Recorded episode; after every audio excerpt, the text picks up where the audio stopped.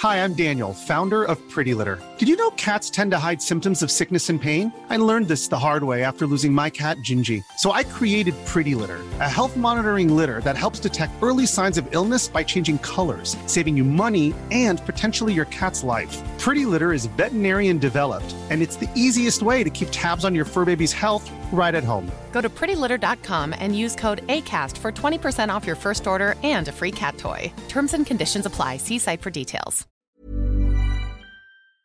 Muy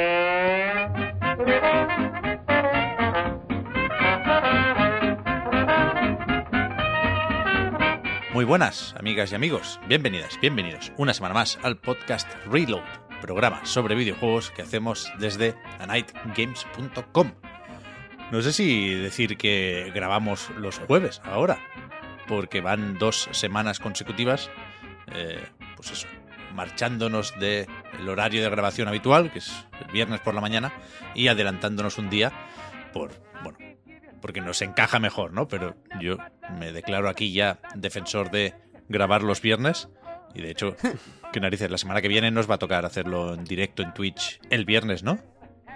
Digo yo. Eh, pues sí, porque el viernes que viene es 7. no, 6. Bueno, ya te digo, directísimo. Fíjate. Seis No, ya. espera, espera, espera, no. No, no, no, no, que estoy mirando mayo, perdón, perdón. Será tres, el viernes que viene es 3. 3. El 3. Bueno, pero igualmente es pre-Noe 3.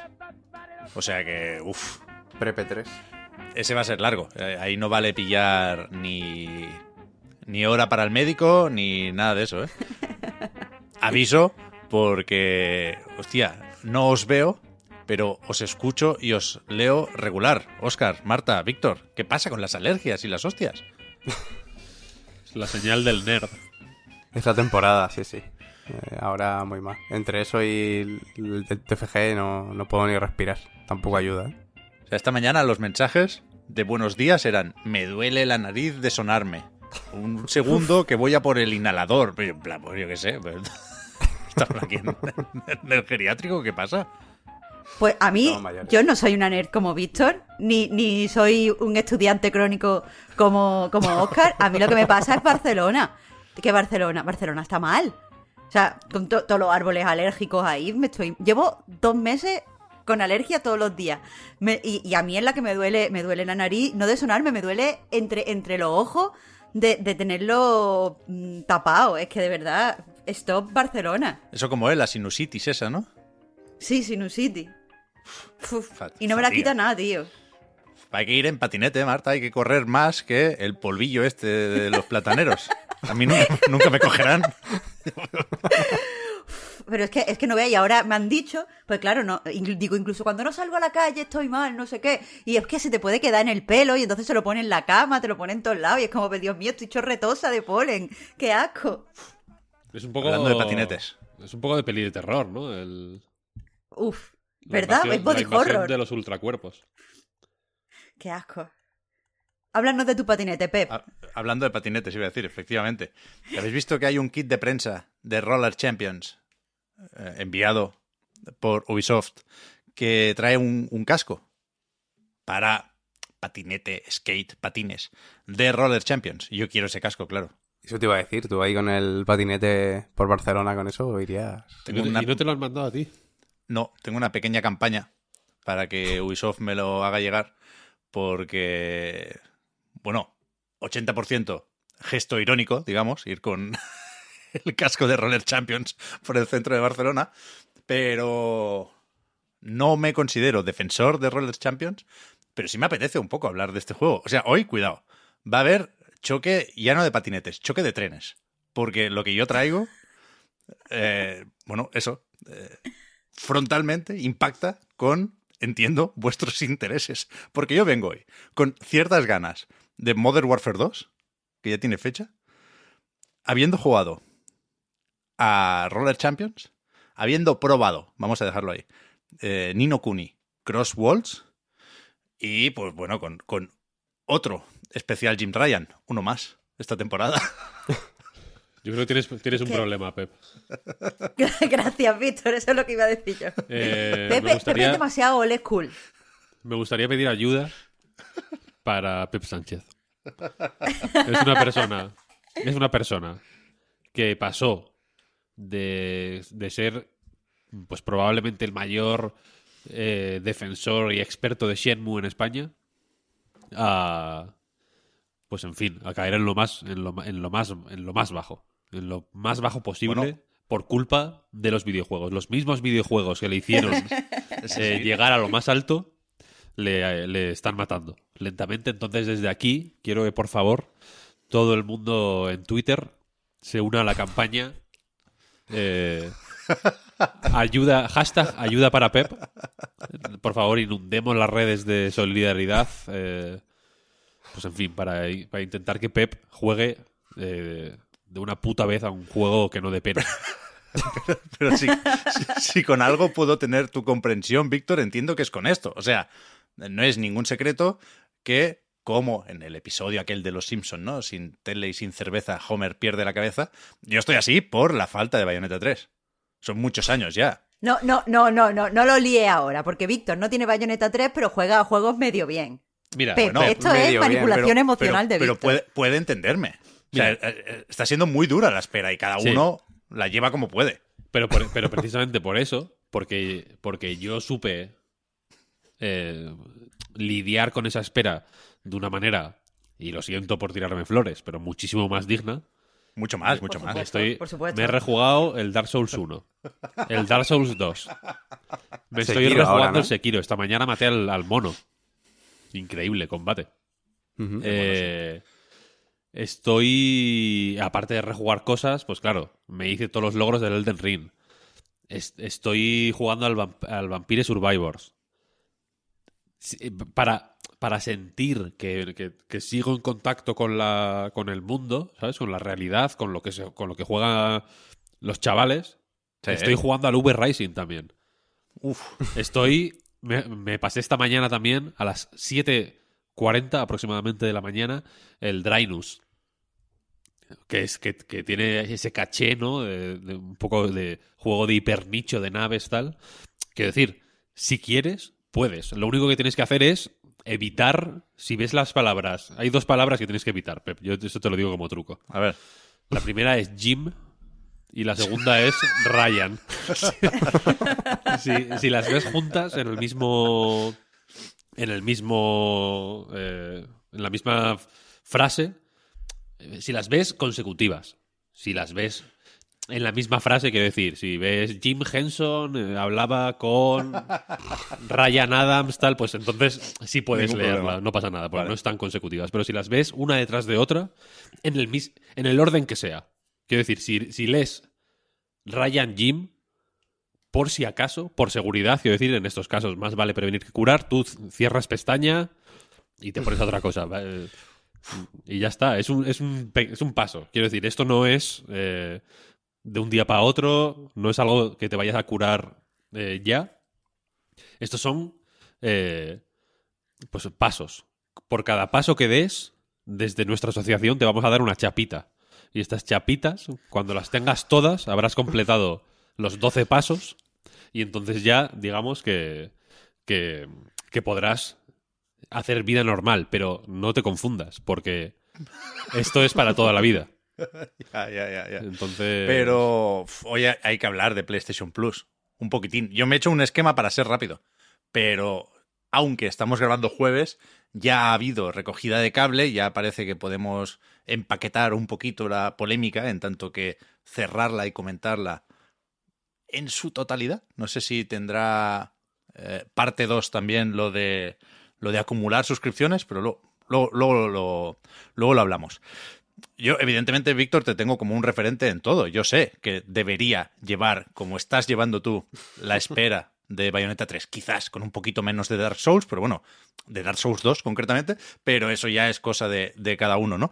Y, y pensando en empezar a poner en práctica estas enseñanzas, te iba a preguntar si está baneado eh, Marvel Snap en el podcast Reload. Pues a ver, por un lado es- debería estarlo por lo que tiene de Marvel, ¿no? Pero, claro, tiene, es, a- al final técnicamente es un deck builder. Entonces tengo la sensación de que baneándolo estaría atacando un poco a Marta.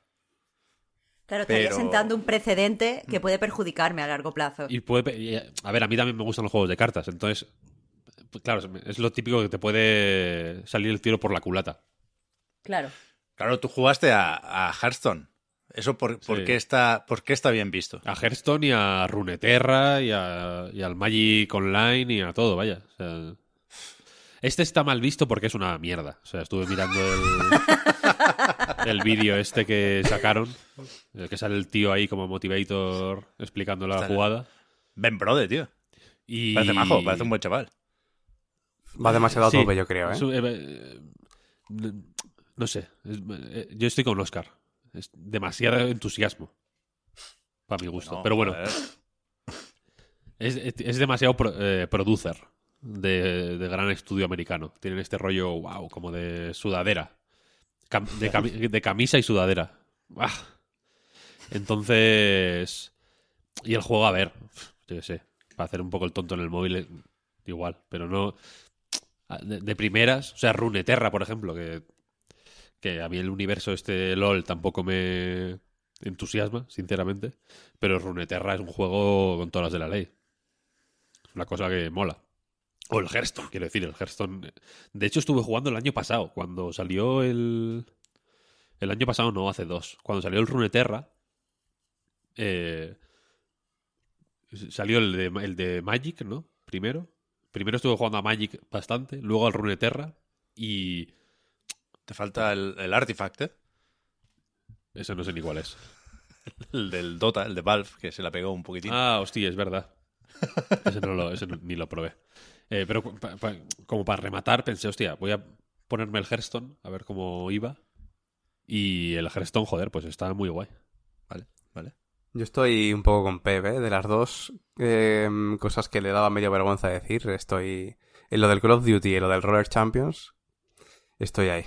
En lo de las ganas del Call of Duty y del Roller Champions, ahora lo comentaremos, si queréis, más adelante, pero... Por lo demás, a tope. Yo creo que te estás dejando inf- influenciar.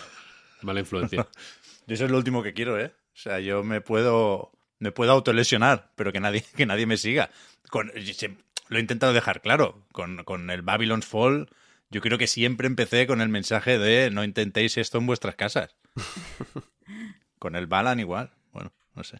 No, pero bueno, hay que estar un poco en la onda también. Así que, ya que estaba gratis desde ayer, pues había que darle un poquito. Luego yo creo que lo podemos comentar. Cinco minutos. Cinco minutos. Antes, vamos con una actualidad que está siendo un poco meta, porque se está comentando mucho estos días sobre la propia actualidad, ¿no? Sobre cómo este pre-E3 o pre-no E3 o pre-P3 no es como los de antes. Yo creo que esto está más o menos claro, hay que asumirlo. eh, ya veremos qué sucede la semana que viene y sobre todo la otra. Hay algunas cosas ya marcadas en el calendario. El 9 de junio es lo del Summer Game Fest. Decía Jeff Keighley que este año habrá menos presentaciones sueltas de las propias compañías, ¿no? Quizá no deberíamos esperar nada de Capcom por su parte y quizá deberíamos esperar, y aquí ya estoy yo echando un poco de leña al fuego, ¿eh? Quizá deberíamos esperar un anuncio de Dragon's Dogma 2 en el Summer Game Fest o en el evento de Microsoft, vete tú a saber, que será el 12 de junio, el domingo, pero, coño, eh, sin, sin que sea una sección, un amago de sección si queréis, pero el otro día se celebró el décimo aniversario de Dragon's Dogma, 22 de mayo, y podría ser un- un- una efeméride de estas anecdóticas que alguien comenta en Twitter y ya está, pero cuando Capcom hace logos, es por algo. Quiero decir, hay un logo de Dragon's Dogma décimo aniversario, también hay una web con un mensaje de Itsuno diciendo que gracias a los fans por haber llevado la franquicia hasta aquí. Yo no recordaba que habían hecho una puta serie en Netflix, imagínate. Pero, joder, yo que en su momento no me entusiasmó el primer Dragon's Dogma, ahora sí estoy con muchas ganas de que vuelva, por, por cómo se puede hacer y por lo que puede significar para Capcom, teniendo en cuenta de qué manera se puede acercar la franquicia o, la propuesta para una secuela, tanto a la fórmula From Software o la fórmula Souls o Elden Ring en concreto, si pensamos en un mundo más o menos abierto, y por otra parte, el, el éxito ya global de Monster Hunter de la propia Capcom, ¿no? Yo, para mí es el, sobre el papel, pueden pasar muchas cosas y ojalá tengamos algunas sorpresas. Para mí Dragon's Dogma 2 es el anuncio factible o posible o probable que más ilusión me hace de, de este Noe 3. Hombre, de los que se conocen, mm, o de los que se. Bueno, a ver, los que se conocen, los que se pueden intuir más por los motivos que sean, a mí también me hace mucha ilusión, la verdad. Sí, yo no estoy tan a tope con este porque no jugué el primero, pero las pistas están ahí, vaya, es a lo mejor muy desproporcionado el tema de la web, eh, el Itsuno ya dijo que estaba trabajando en cosillas, apareció filtrado en lo del, lo del GeForce Now en su momento, o sea que... Mm. Yo creo que sí, yo creo que es cuestión de tiempo y que es Sí, sí. un buen momento. Es que, insisto, los logos son para usarlos, si se sacan. Una, una vez más, volvemos a, a los pistoleros del eclipse. Pero que, que eso, en cuanto a aniversarios, y por lo demás, eh, la actualidad, digo, está más o menos paradilla con eh, quizá la salvedad de eh, organizar el calendario. Ha habido a las puertas de una serie de eventos y de presentaciones que servirán para seguramente acabar de definir lo que queda de 2022 en cuanto a lanzamiento de jueguicos, pues hay unos cuantos que han empezado a pillar sitio. Los voy a decir, si, si no lo he apuntado mal, en orden cronológico, ¿vale? Primero los que saldrán más pronto o antes. Como por ejemplo, el DLC Void Riders, o la primera expansión, de Oli Oli Wall, 15 de junio. Esté bien, ¿no? Buah, ya ves. Bueno, increíble, increíble. Muy chulo el tráiler. Ya se sabía, ¿no? Que iba de marcianos la cosa porque se podía pagar por adelantado esto, en tanto que había una edición tocha de Oli Oli Wall, la Rat Edition, quiero recordar, y que ya decía que incluía, nunca recuerdo si dos o tres expansiones, pero se, se hablaba de marcianitos. Yo, yo lo tenía en mente esto. Aparte casa muy bien tanto con la estética como con, no sé, el, el feel de- del juego. La verdad es que, eh, bueno, cuando lo vi me, flipó porque mola, o sea, todo, todo lo que sale de Oli Oli me, me emociona. Después quizá me dio un poquillo de bajona porque es verdad que no da la sensación de que sea eh, tanto contenido como a mí me gustaría. Pero, pero oye, hay que esperar, hay que esperar, porque el tráiler, eh, el tráiler dice poco, pero entiendo que de aquí al lanzamiento eh, dará más explicaciones y, podremos ver más tráiler. Y, y podremos ver en realidad eh, cuántos niveles intermedios van a meter o cuántas eh, pues cositas nuevas vamos a poder disfrutar. Lo del rayo abductor este parece que puede cambiar moderadamente la forma de jugar, ¿no? O que va- bueno, es en principio lo que va a definir las nuevas partidas post-expansión. Sí, a mí esto me gusta porque creo que es una creo que es una novedad muy guay eh, muy, muy, muy guay por mu- muy en consonancia con el diseño en general del juego, ¿no? En el en Eurogamer que hicieron un tuvieron una entrevista con Thomas Haggerty se llama, creo, el uno de los fundadores de Roll 7 que es también el codirector del, del juego, creo. Eh, que es un, que desde antes del lanzamiento llevan un poco con este mensaje de que, bueno, los primeros Oli Oli eran hiper difíciles y eran juegos diseñados para eh, pu- putear en cierta medida, ¿no? Y, y ese disfrute del puteo era un poco la gracia, pero eh, con este querían eh, que, que ju- que jugar fuera la recompensa en sí mismo, ¿no? Que en el Oli Oli Ujú. original y en el 2 se penalizaba mucho no jugar como como como el, juego quería que jugaras. Y en este la idea es un poco recompensar cualquier forma de jugar. Es decir que, que, que sea placentero y, y rewarding ¿no? y, y recompensante jugar de cualquier forma. Y en ese sentido esto en vez de en vez de añadir mecánicas nuevas o, o- o obligarte a aprender otras técnicas, otras formas de jugar que, complejicen el, el juego. Esto me mola porque es un grab. O sea, es una. En el tiempo que estés en el rayo abductor este, si haces un grab, vas para adelante, vas para arriba. Esa es un poco la mecánica, por lo que parecen los vídeos, ¿no? Eh, es una, es una forma, que es una historia que tiene muchas posibilidades, porque me imagino, por ejemplo, un rayo abductor eh, que, el, que la clave no sea, o varios rayos abductores seguidos, que la clave no sea subir mucho, sino hacer grabs cortitos para mantenerte más o menos a la misma altura, ¿no? Pero durante, durante mucha distancia, por ejemplo, ¿no? Entonces es, eh, en vez de aprender algo nuevo o reaprender el juego, es usar cosas que ya sabes de maneras eh, nuevas. Y me parece que va muy, ya digo, en, eh, en la onda de, la, de esta filosofía de, de simplemente go with the flow, ¿sabes? De, de- que jugar y pasar tiempo manipulando estos, estas mecánicas sea divertido. Creo que es una de las cosas que hace que Oli Oli Wall sea tan...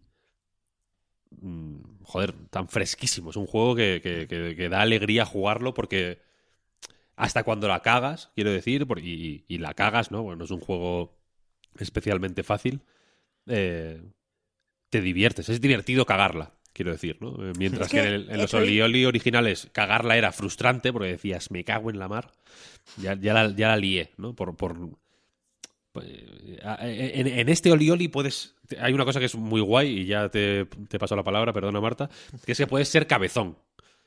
¿Sabes? De decir, vale, como en el Dark Souls, cuando vas a un jefe que se te pone entre ceja y ceja, que vas a matarlo de tal forma y no te ha funcionado ninguna vez en los 200 intentos que has hecho, pero dices, mira, por mis cojones, Le pilló Que el punto al parry, ¿no? por mis cojones que le mato así. Me da igual. Y al final lo matas así y dices, olé, lo conseguí. Yo creo que eso, precisamente con el que no pasas con Sekiro y que por eso cambia mucho, cambia mucho la cosa. Sí, sí que, sí que pasa, ¿eh? Sí que pasa. Yo ahora lo estoy jugando muy distinto a como lo jugué en su día. Y, y si se me pone lo- en los huevos matar a tal con los petardos, le mato con los petardos, te lo digo yo. Y en el Oli Oli World, Perdón por desviar el tema. y en el Oli Oli World mola mucho eso, ¿sabes? Que dices, vale, joder, es que yo quiero hacer esto. Quiero desde aquí hacer estos trucos y hacer aquí esto y, y meterme por esta ruta aquí tal y cual. Y digamos, ejecutar esa idea que, que- que quieres, por muy compleja o muy, o, muy mal que se te parezca dar al principio, es divertido y eso mola un montón. Yo, eh, lo que lo único que te iba a decir es que estoy de acuerdo contigo con lo de ese cabezón, que el juego eh, hace mm, que, que- ese cabezón, que en, en este caso es autoimponerte una serie de retos, se mezcle bien orgánicamente con lo que los re- propios retos que propone el juego. Pero no estoy de acuerdo con lo que has dicho de cagarla, porque creo que es un juego donde no se le puede cagar. En el sentido de que tú puedes hacerlo mal, te puedes caer o puedes rebotar con. O sea, te puedes dar con una esquina y quedarte así muñeco, cosa que me hace mucha gracia, no sé por qué. Eh, y, vale, tienes que empezar desde el principio. Mm, correcto. Pero creo que la forma en la que el juego eh, mm, enmarca el fracaso nunca te da la sensación de que lo has cagado. Siempre, eh, primero es muy rápido volver a jugar, que eso siempre está bien, no hacen un, o sea, no te quitan puntos, no te dicen nada. Y, siempre te da la sensación de que eh, estás a punto de hacerlo. ¿Sabes? Eh, no es. Nunca. O sea, quiero decir, el juego tiene varias formas en las que tú puedes competir contra ti mismo y que se adapta a, las diferentes habilidades de los jugadores. Entonces es evidente que tú y yo no vamos a jugar igual. Porque tú muchas veces estás pues mirando, voy a entrar, voy a hacer no sé cuántos puntos, voy a entrar en tal eh, ranking, y yo estoy mirando, bueno, voy a intentar eh, terminar el nivel y conseguir los retos. Que son dos juegos entonces, para ti y para mí, totalmente diferentes, dos experiencias muy distintas. Eh, y todo lo relacionado con el fracaso, en parte, es impuesto por nosotros. Yo la cago, entre comillas, si no cojo a lo mejor la ruta que tengo que coger para tener el segundo reto. O la, la cago si eh, no le choco la mano, lo que sea, es que hay millones de cosas, a fulanito. Pero no me da la sensación de que es un error, el juego no me penaliza por el error, el juego tal, lo de go with the flow va en todo el sentido del diseño y, y- y creo que por eso le gusta tanta gente el juego, porque no la puedes cagar, puedes, no sé, no hacerlo como tú quieras, pero como siempre, la mayoría de veces es algo autoimpuesto, y cuando no es autoimpuesto, el juego no te penaliza de ninguna forma, yo qué sé. O sea, que creo que es importante con la filosofía que estabas hablando, esto que digo. Para Víctor, cagarla es no quedar primero del mundo. Del mundo. Ya, pero es que Sí, bueno, a ver, Víctor, o- o sea, yo quería decir esto porque Víctor no está bien, O no ¿sabes? chocar, y no o- creo que la gente... O no chocar con tal personaje, efectivamente, que también es una cosa que hay que hacer. O no darle a tal a una gaviota. O sea, cagarla me refiero, bueno, pues el- lo que te hayas planteado tú hacer, eh, No hacerlo, ¿sabes? Eh, efectivamente no es un juego que te, que, que- te sepa mal cagarla y que, o que te o que se ría de ti, ¿no? De, ninguna forma, sino que es como, venga, pues es un poco inténtalo y, y, si no, pues mira, otra cosa mariposa, que, que es muy de, de divertirse simplemente y eso está guay. Pues siempre que habláis de este me dan, me dan ganas de jugarlo, ¿eh? que todavía no he podido. Que yo creo que lo, dejaré para verano, sin más preocupaciones, tranquilito, con el skate, unas partiditas ahí recién levantado. Mm. Yo sí lo he probado, pero no me he puesto en serio todavía. Y aprovecho para hacer un llamamiento como si, como si importara algo, ¿eh? como si alguien nos escuchara, pero creo que le dan contundencia al podcast este, este tipo de, de mensajes. Que hay que sacar la edición física, que no puede ser Sí. Private Division. Están ahí. Y un con- juego además que, que no sé, ¿eh? pero para mí es GOTI. Es que, que no tenga edición Claro. física y es uno de los mejores juegos que ha salido este año, ok. Es que por ahí le podemos entrar a Strauzelnik, que no deja de ser un pago recurrente. Si lo tienes ya en digital y después lo compras físico, eso es pago Hay recurrente. que, hay, que, hay que ir a lo que le interesa, exactamente. Claro, Muy bien, Pep. Ni GOTI ni gota. A ver, más fechas. Esta es buena también, ¿eh? El Gollum, el juego de, de esta precuela del Señor de los Anillos, que lleva un tiempo por ahí dando vueltas, ¿eh? Que lo anunció Daedalic hace un montón. No sé si fue el primer juego anunciado para nueva generación. Acabará siendo intergeneracional cuando salga el 1 de septiembre. Después de haber pasado por muchos eventos digitales, yo creo que lo veremos una vez más en el Summer Game Fest o en el Igual puede bajar de división. Igual está en el PC Gaming Show o en el Future Game Show, que también, también habrá este año. Ya veremos. Pero el 1 de septiembre sale para todas las plataformas, salvo Switch, que dicen que estará listo a finales de 2022. Bueno, ya veremos cómo, cómo sale ahí. Pero este juego que se ha quedado, se ha quedado un poco como broma, ¿no? Ojalá sorprenda, como puede sorprender un Styx, por pensar en un juego similar. Pero no tiene muy buena pinta, ¿no? Te lo podíamos banear, ¿eh? Yo creo. Sí, sí. Lo baneamos. Total. Sí. Y además las algunos textos que he visto por ahí de gente que ha podido probarlo la semana pasada tampoco son muy, muy esperanzadores con el juego. ¿eh? Pero yo creo que sí que puede salir en el Summer Game Fest, en realidad, porque precisamente salió el último tráiler, creo que fue en los Game Awards, precisamente. Por eso, por eso. No, no, que al, al, al Geoff le han pagado, si no una casa, un par de reformas. Está claro. Pero me parece tan, tan específico el juego, tan, tan concreto y tan innecesario si no tienes algo concreto que proponer, que no entendería mucho que de verdad eso no, no tuviera una propuesta un poquito diferente, ¿no? O que tenga algún girito especial.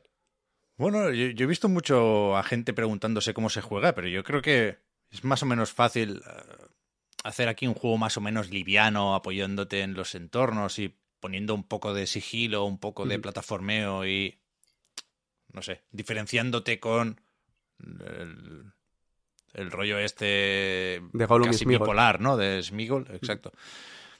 Pero no, no creo que debamos esperar mucho más que eso, ¿eh? Y se pueden hacer buenos juegos así, ¿eh? Faltaría más. Mm. 6 de septiembre. Temtem sale de eh, Early Access y por lo tanto ya no estará solo en PlayStation y en Steam, llega también a Xbox y a Switch. El otro día os preguntaba cómo, cómo sigue la cosa para el juego de crema, que supongo que se puede decir que lo petó en ese lanzamiento en acceso anticipado, y, yo no sé cómo ha ido lo de... O sea, he, he ido escuchando, leyendo y viendo poco de cómo evolucionaba el juego, pero entiendo que, que, en este año, si sale de acceso anticipado, es que se han añadido una serie de cosas, de mundos, de mecánicas, de opciones que, que no estaban, ¿no? Sí, creo que, que, lo que avisaban para la prueba era que iba a tener tres islas, ¿no? Que son como tres, uh -huh. tres zonas, tres mundos, y, el, y sería el 50% del total, así que el doble de contenido, vaya, seis habrá en total. Vale, vale. Es que a mí me sonaba eso, ¿eh? Algún... Yo no, no he probado Temtem, pero me, me, suena haber visto algún cartel de estos de prohibido el paso, de esto estará disponible más adelante. Sí, seguramente tra- traerá también más bichicos, porque claro, cada, creo que cada zona también es un bioma distinto, así que entiendo que por bioma pues también habrá, eh, no sé cómo se llaman, Temtem como tal se llaman los, los bichos, entiendo, Sí. ¿no? Pues entiendo que los habrá de los tipos que tengan sentido, yo que sé, en una montaña nevada, pues de hielo, ¿no? ¿Tú has jugado más, Marta, o qué? Eh, la verdad es que no. O sea, jugué al principio todo el contenido, que exactamente eran tres islas, que sacaron en, al principio del acceso anticipado, pero luego no, no me no he estado al día de, de cómo ha ido creciendo. Pero sí que, o sea, sí que me interesa ver cómo ha cambiado, cómo ha crecido eh, en este tiempo, la verdad.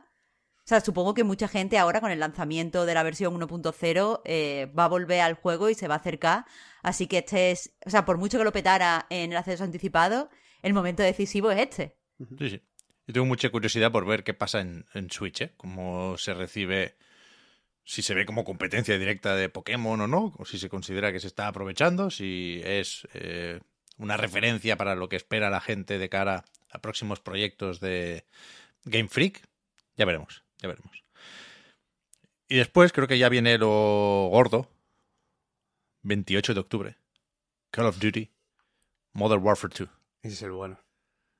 que, claro, se, se tiene que decir con la boca un poco pequeña, porque es Call of Duty, es Activision Blizzard, el Poppy Kotick, pero yo no puedo reprimir mis ganas de Call of Duty. Se anunció esto, por cierto, un día después, supongo que estaba planeado, ¿eh? que estuvieron grabando barcos con drones, quiero decir, no, no se improvisó de un día para otro, pero que se anunció un día después de que se eh, votara a favor de la formación de ese sindicato de los testers de Raven, que era motivo de disputa desde hace tiempo con, con Activision, y, y suponemos que Raven participará, claro, en mínimo la propuesta Battle Royale que venga de la mano de este Modern Warfare 2. En principio toca una nueva experiencia Warzone. Eh, pero es que yo creo que esto es más o menos evidente también. Se- yo no me considero fan de Call of Duty desde hace unos cuantos años ya. De hecho, hay entregas que son directamente malas, en mi opinión. Pero es que sí me considero fan de Modern Warfare. Sí. De los tres originales y de el reboot de que era 2019, ¿no? Sí. El regreso del Capitán Price y Soap McTavish y compañía. Yo no recuerdo pocos nombres ya a mi edad. Y los de la Task Force 141 sí los recuerdo. Esto tiene que significar algo. Ya, yo, yo, no sé, tengo, tengo muchas ganas de ver qué pasa aquí. Ahora es cuando la semana que viene te anuncian que no hay campaña, ¿eh? Vete a saber, no lo creo. En principio, eh, el teaser daba a entender que veremos más sobre el juego el 8 de junio. No sé Sí, si será había- una de esas pocas presentaciones sueltas o será un tráiler o nos hablarán los influencers que lo hayan podido probar, pero, pero marcamos eso también en el calendario y, y yo tengo ganas. Es raro porque no se han anunciado plataformas, aunque eh, vi el otro día que creo que en el código fuente de alguna actualización de Vanguard se confirmaba que esto será intergeneracional. Creo que es lo lógico, a pesar de que eh, Activision insiste mm, al promocionar el juego que es una nueva era de Call of Duty y que en principio de nuevo y a pesar de la compra de Microsoft que se está revisando se mantiene el, el- acuerdo promocional con PlayStation y habrá beta cerrada primero en, en las plataformas de Sony supongo que si reservas el juego como siempre ¿eh? pero me gusta tener el apoyo de Oscar en esto Víctor Marta no, no quedamos para jugar a Modern Warfare 2 entonces, ¿no? No. No, no cuentes con ello.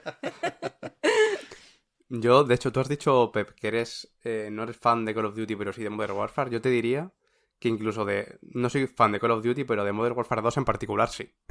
Precisamente. Así que mm, el, el anuncio sí que me, me pone un poco... Pero de me, este me pone con o, del original. Del original, claro. Por eso ahí voy. No sé muy bien cómo lo van a reformular. Claro, yo- porque yo, yo no creo jugué que al de 2019. Entonces, Claro, yo creo que es peligroso, ¿eh? Claro. Intentar pensar en un casi remake de, de Modern Warfare 2. Yo creo que hay que cambiar muchas cosas, empezando por el No Russian y, y- y siguiendo por el multijugador, que yo creo que no será tan, tan, tan, tan alocado como el de Modern Warfare 2. Mm. Pero, pero bueno, yo tengo muchas ganas y tengo ganas de ver, claro, eso hacía cierto tiempo que no lo veíamos, porque con los retrasos de Cyberpunk y compañía, este año también el de Starfield, el- la broma de el, el huir de esa fecha de lanzamiento, de espantar a la competencia, algo que es habitual con Call of Duty, que hicimos muchas bromas en su momento eh, con Red Dead Redemption 2, que, que, eso, los que tenían la fecha colocada más o menos cerca, se buscaron otra en cuanto a Rockstar anunció la suya. Eh, aquí va a pasar también. O sea, Gotham Knights no puede salir el 25 de octubre. Olvidémonos de eso. Fíjate lo que te voy a decir, Pep. Yo creo que sin No Russian, Modern Warfare 2 pierde tantos enteros que, se convierte en algo to- totalmente olvidable.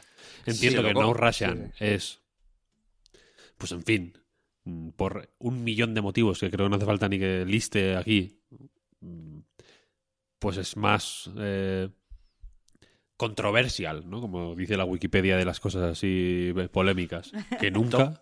Tom Def. Pero es que no, no, no. O sea, yo no, no la veo tone deaf para nada. Al revés. La veo. Creo, creo que ahí, si tuviera un oído en algún momento para eh, percibir por dónde podían ir los tiros, eh, ha ha salido sin querer, pero ha sido una- un juego de palabras ahí, era en No Russian. Porque, o sea, creo que No Russian eh, mar- marca el tono del Modern Warfare 2. O sea, es la, es, es la, es el- el- la, la gran pieza sobre la que. Es, es la misión que legitima y da eh, sentido a que Call of Duty siga siendo algo a día de hoy. Y si le quitas eso, es un juego de tiros, es peor. ¿Sabes lo que es? mucho más tone deaf.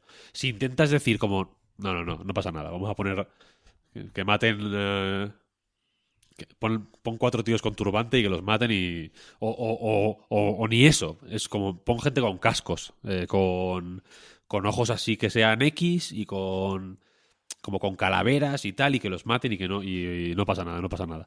Eso eso es tone deaf porque es sacar la pasta de las licencias de las armas, sacar la pasta de la glorificación de la violencia, etcétera, etcétera, sacar la pasta de eh, pues poner tu granito de arena por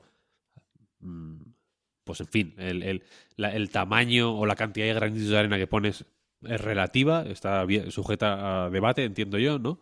Pero es poner tu granito de arena en la desensibiliz- desensibilización de, del público ante la violencia, ante la, el uso de armas, ante... ¿Sabes? No Russian, que es una cosa fuerte, te pone cara a cara con, con, con, el, con, el, con la ultraviolencia. Es como, mira, esto sí. es, esto es lo que, lo que. ¿Sabes lo que se siente cuando entras en un aeropuerto y con una metralleta y te pones a, a matar civiles indefensos que ni siquiera tienen eh, posibilidad de defenderse, que no se lo esperaban, que tal, tal, tal? Es esto. Y por eso es impactante. Y por eso es una misión que te, joder, que te pone el corazón, que te acelera, que, que te revuelve. O sea, es una- eh, por eso es importante, quiero decir. Sí, sí. Evidentemente. Si le quitas eso, pues es un puto juego de tiros. Es lo que cuando cada vez que hay un tiroteo masivo de estos, eh, siempre salen como... Eh, iba iba a decir senadores republicanos, pero bueno, ahora salen un poco... eh, beatos de, de todas las latitudes, diciendo, no, es que los videojuegos tal, no sé qué, no sé cuál. Si le quitas No Russian, eso es Call of Duty, ¿sabes? Un, un, un argumento a favor de, de, esa- de ese... Es que los videojuegos eh, son una herramienta de glorificación de la violencia, bla, bla, bla, bla. Hacen falta más No Russian, de hecho. Es, lo que, es Ya. a lo que voy. O sea, yo- o sea, hostia, cuidado, ¿eh? Yo creo que debería prepararme un poco mejor eh, para hacerlo ahora que en, en el momento del lanzamiento del Modern Warfare 2 original, pero creo que podría seguir defendiendo No Russian. Creo que efectivamente tiene un impacto y un significado que, que luego puede encontrar más o menos apoyos en el resto del juego, pero, pero bueno, yo creo que se puede defender No Russian, en definitiva. Y, y si lo quitas aquí, que yo creo que lo van a quitar, eh, me temo que es para hacer un juego más de personajes, cosa que tiene también su serie de problemas, ¿no? Si hablamos del imaginario militar, bélico o armamentístico, pero, pero creo que apuntaba hacia aquí, lo del reboot de Modern Warfare con mucho price en las cinemáticas, con el final eh, dejando claro que iban a volver todos estos. Quiero decir, Ghost, el colega de la calavera, era podía parecerte más o menos molón en su momento, pero era claramente un secundario. Ahora es la, es la estrella del show. Lo fue con su skin en la segunda temporada de Warzone, creo recordar, y, y lo es ahora como cara visible, más o menos, porque está tapada, de, de esta secuela. Y, y creo que es peligroso esto, ya digo, pero creo que el, el último Modern Warfare lo llevó más o menos bien. Más o menos bien. Yo creo que, mm, que Ghost, precisamente, más allá de mm, lo que. mm, de la experiencia que podías tener con él como compañero durante el juego, también ganó mucho antes de, de lo que comentas, porque precisamente lo que ocurre con él en el juego también me parece que, que te da para recordarlo especialmente, ¿no? Por- o sea, para mí esa es la diferencia entre Modern Warfare y el resto, ¿eh? Supongo que eran un poquito más de énfasis en eso, puede que hagan que te que te duela más lo que pasa, ¿no? Si nos ponemos sentimentales, puede que Sí, sí. la relación con él sea, sea más directa, no lo sé, no lo sé. Pero estoy de acuerdo con lo que decía Víctor de que eh, precisamente es el tema de No Russian es lo opuesto a glorificar la, la violencia, pero sigue siendo mm, yo creo que tan explícito que, que mm, si se pueden curar en salud y no meterlo, no lo van a meter. O sea, cuidado, yo hablo de quitarlo, no, no porque yo crea que es lo conveniente, sino porque creo que es lo que va a decidir. Activision por Rusia, por la palabra Rusia, no por el Claro, claro. concepto de tiroteo en un aeropuerto, ¿eh? Pero, pero bueno, ya lo veremos. No, Pero la- no o sea, hace la- falta meterse en jardines antes de tiempo. Eh, obvio, pero quiero decir, no es necesariamente. O sea, eh, anti-Rusia eh, la misión, quiero decir.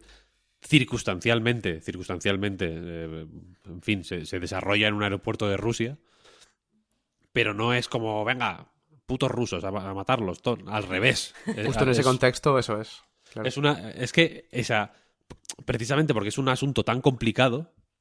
Y, y que evidentemente, insisto, hoy en concreto es más complicado que nunca. Por eso es tan interesante esa misión. Y por eso. Quiero decir, por eso No Russian.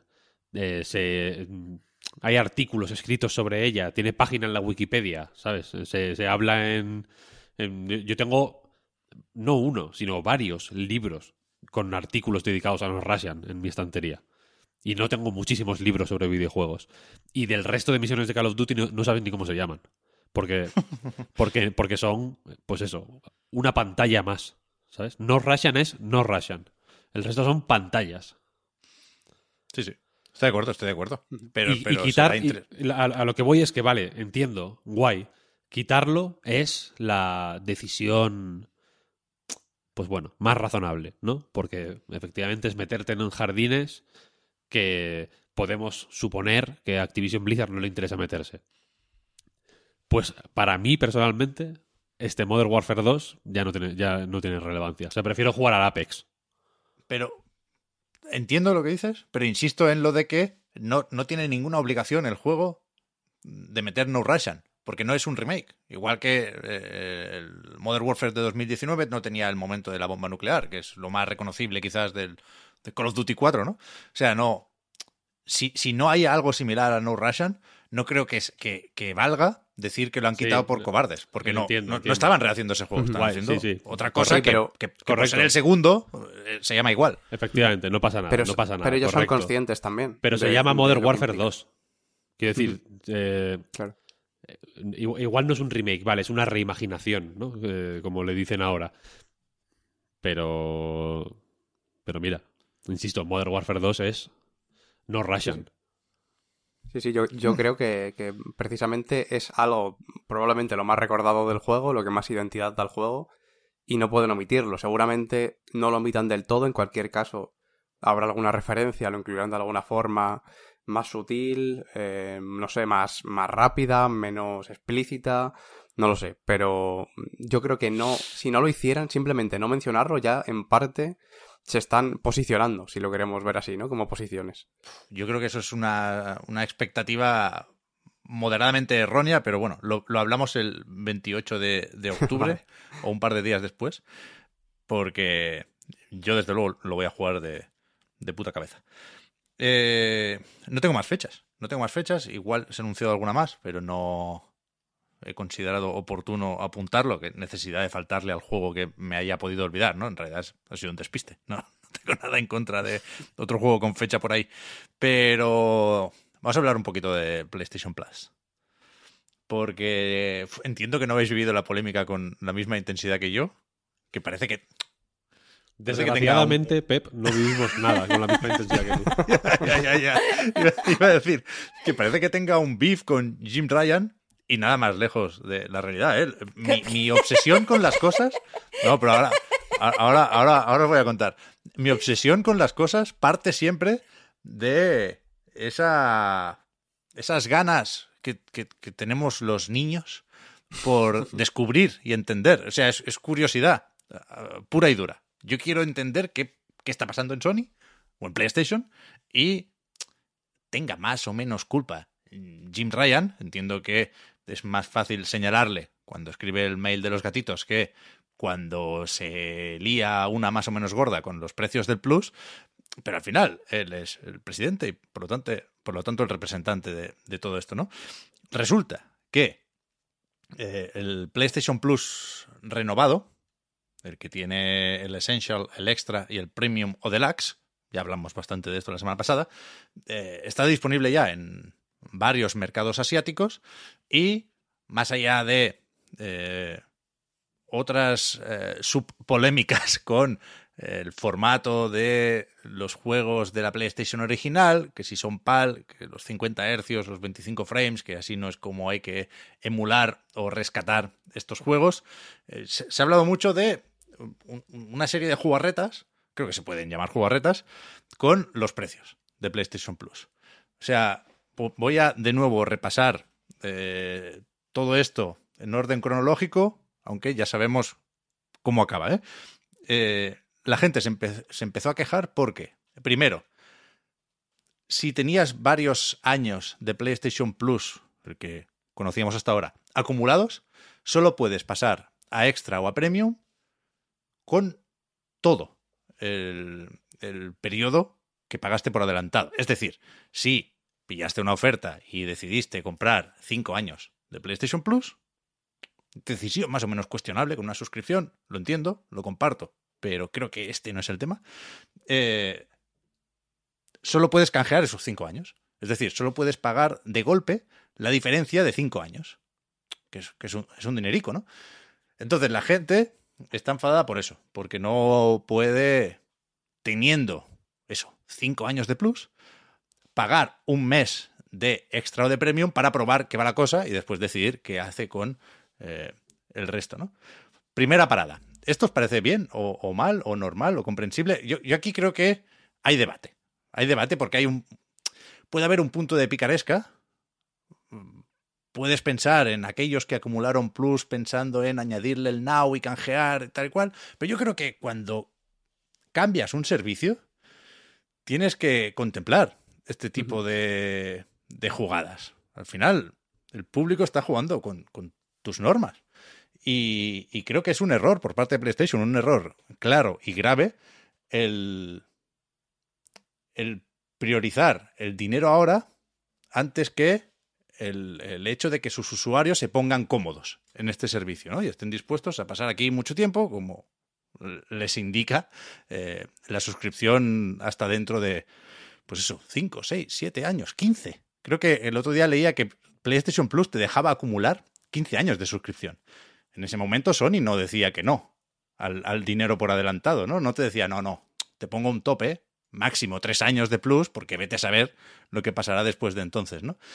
Y, y yo creo que siempre que haya una duda en este tipo de cambios en un servicio, tienes que decantarte por, por, por el usuario, uh -huh. no por la opción anti-consumer, como dicen en inglés, ¿no? Hemos leído mucho esta etiqueta estos días.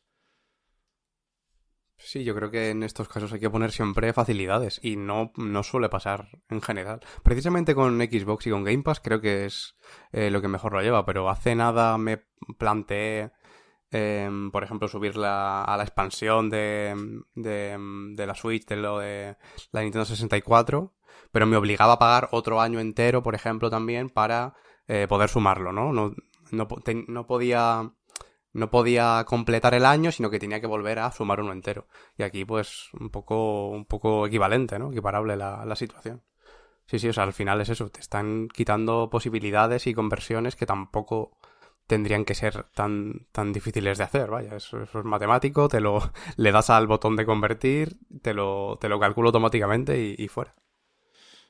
Es que incluso si piensas en el dinero, yo creo que es más probable que alguien que ha pagado por adelantado cinco años de plus te pague ahora un año de premium, porque creo que es disuasivo pedirle cinco años de premium, ¿no? Te va a decir, no, pues no te pago ni uno, vete por ahí. No sé, creo que, la- que claramente hay una opción que se está comentando poco que debería contentar a todo el mundo, que es la de canjear, pues, cinco años de plus, siguiendo con el ejemplo, por dos años y medio de premium. O sea, es, es una conversión que Sony contempla. De hecho, hay una página de preguntas frecuentes que, que te dice esto, que si te compras una tarjeta con un código de 12 meses de PlayStation Plus, al canjearlo te preguntará qué quieres. 12 meses o 365 días de Essential, 219 días de PlayStation Plus Extra o 183 ti- días de Plus Premium. Entonces, pones esa equivalencia, nadie se puede quejar, nadie se siente engañado, nadie se siente castigado por hacer algo que Sony permitía perfectamente y tan contentos, pero, pero no, pero no quieren. No quieren porque, porque están, están, yo creo que cegados.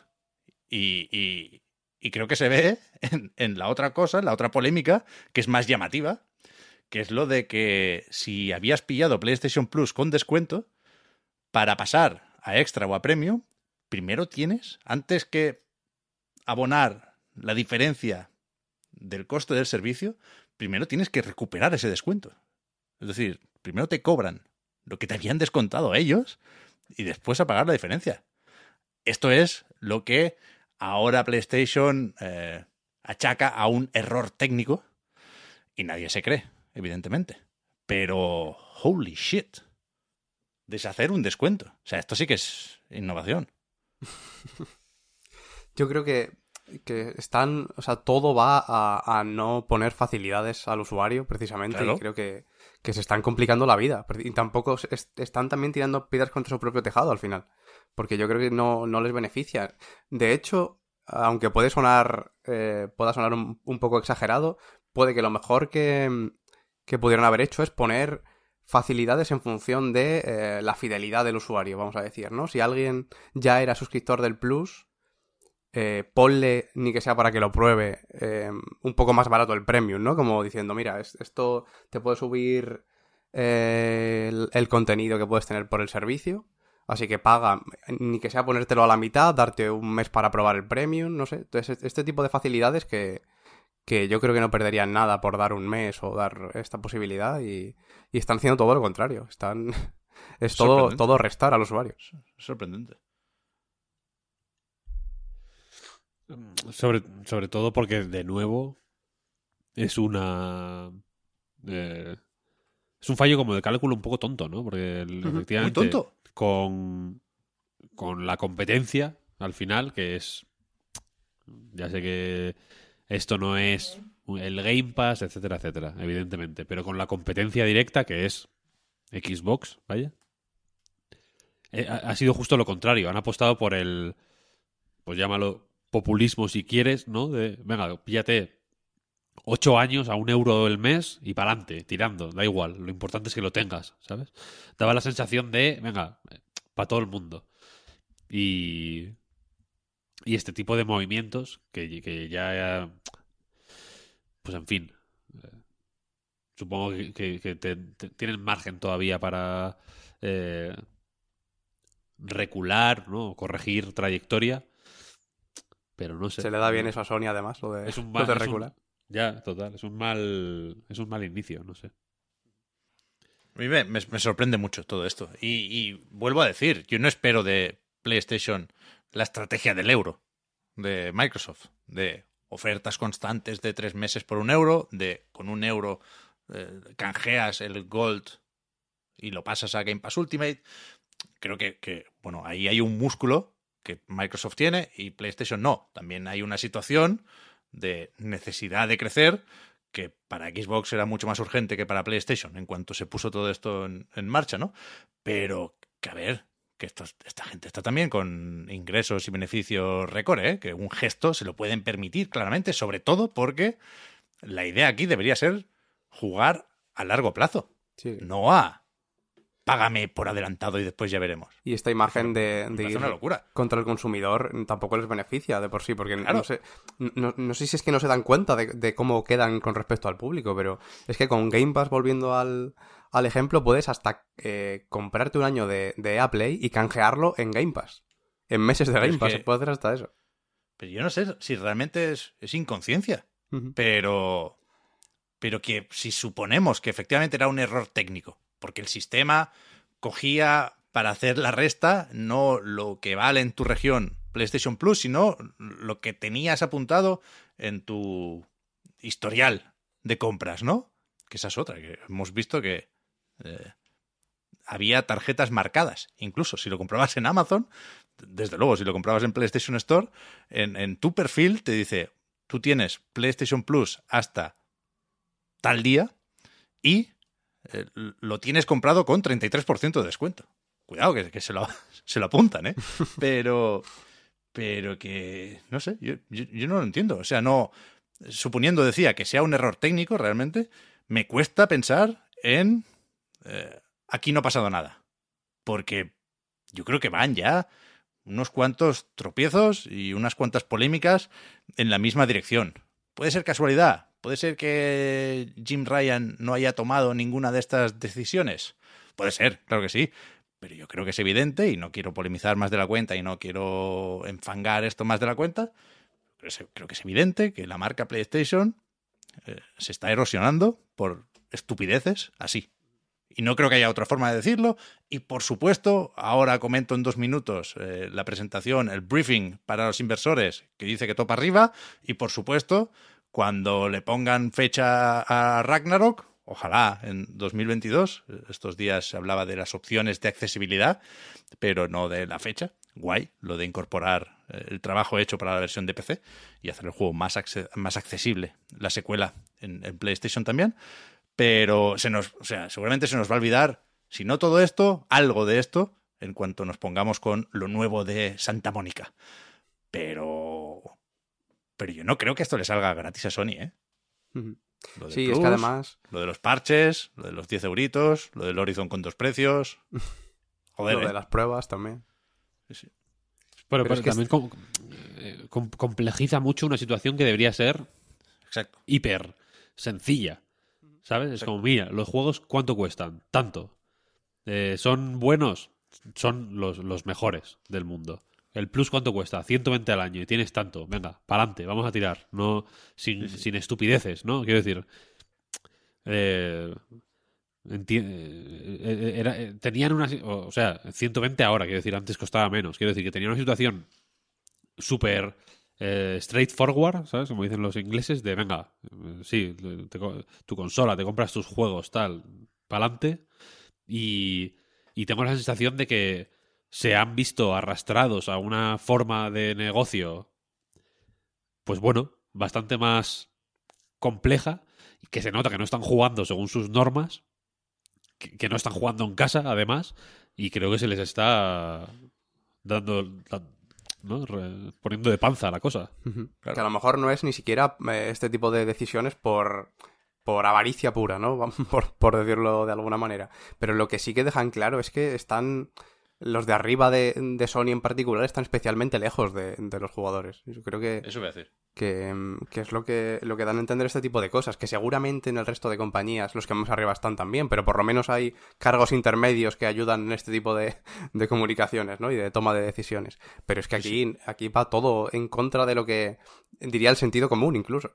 Sí, sí. Yo creo que la, la recogida de cable, lo importante es que se ha hecho, pero creo que se ha hecho tarde y mal. De nuevo, siendo eso secundario.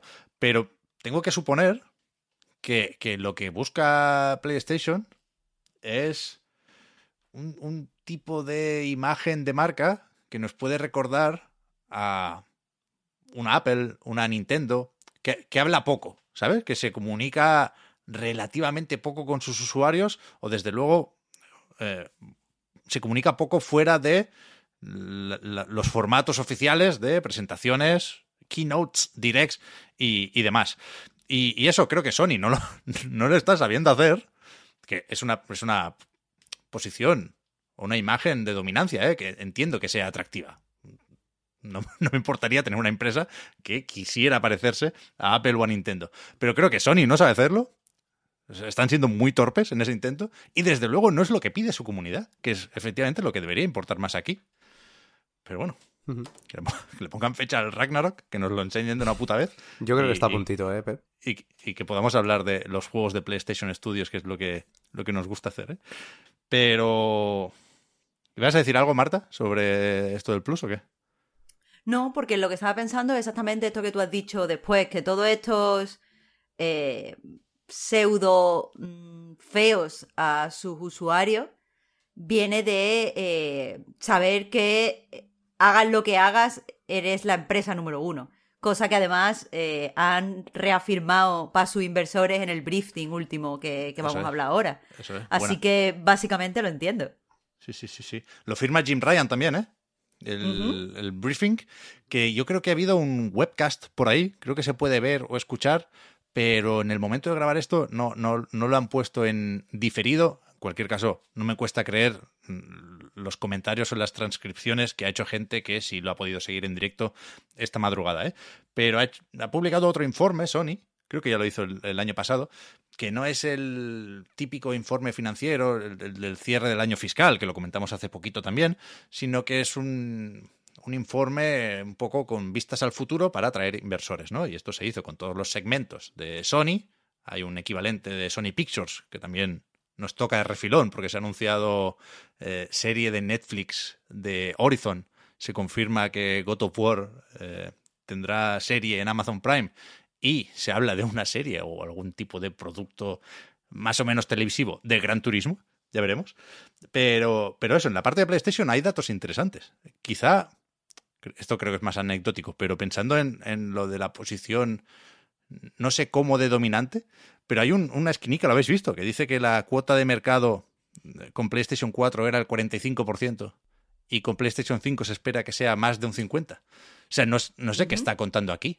No sé, no sé cómo tiene en cuenta Switch, porque no me salen los números ni solo con Xbox, ni metiendo a Switch, ni, ni sé muy bien cómo pretenden llegar a eso, pero me, me parece curioso. En cualquier caso, lo más comentable, creo que, si no todo, eh, algunas cositas de estas sí las habéis comentado en la recarga activa de hoy. Víctor, Marta, lo de que esperan aumentar muchísimo la, facturación en, en PC. O sea, hay cosas que ya las sabíamos, ¿eh? Creo que dio pistas Herman Hulst en una entrevista de hace varios meses ya, lo de que el 50% de los juegos que están preparando eran nuevas IPs.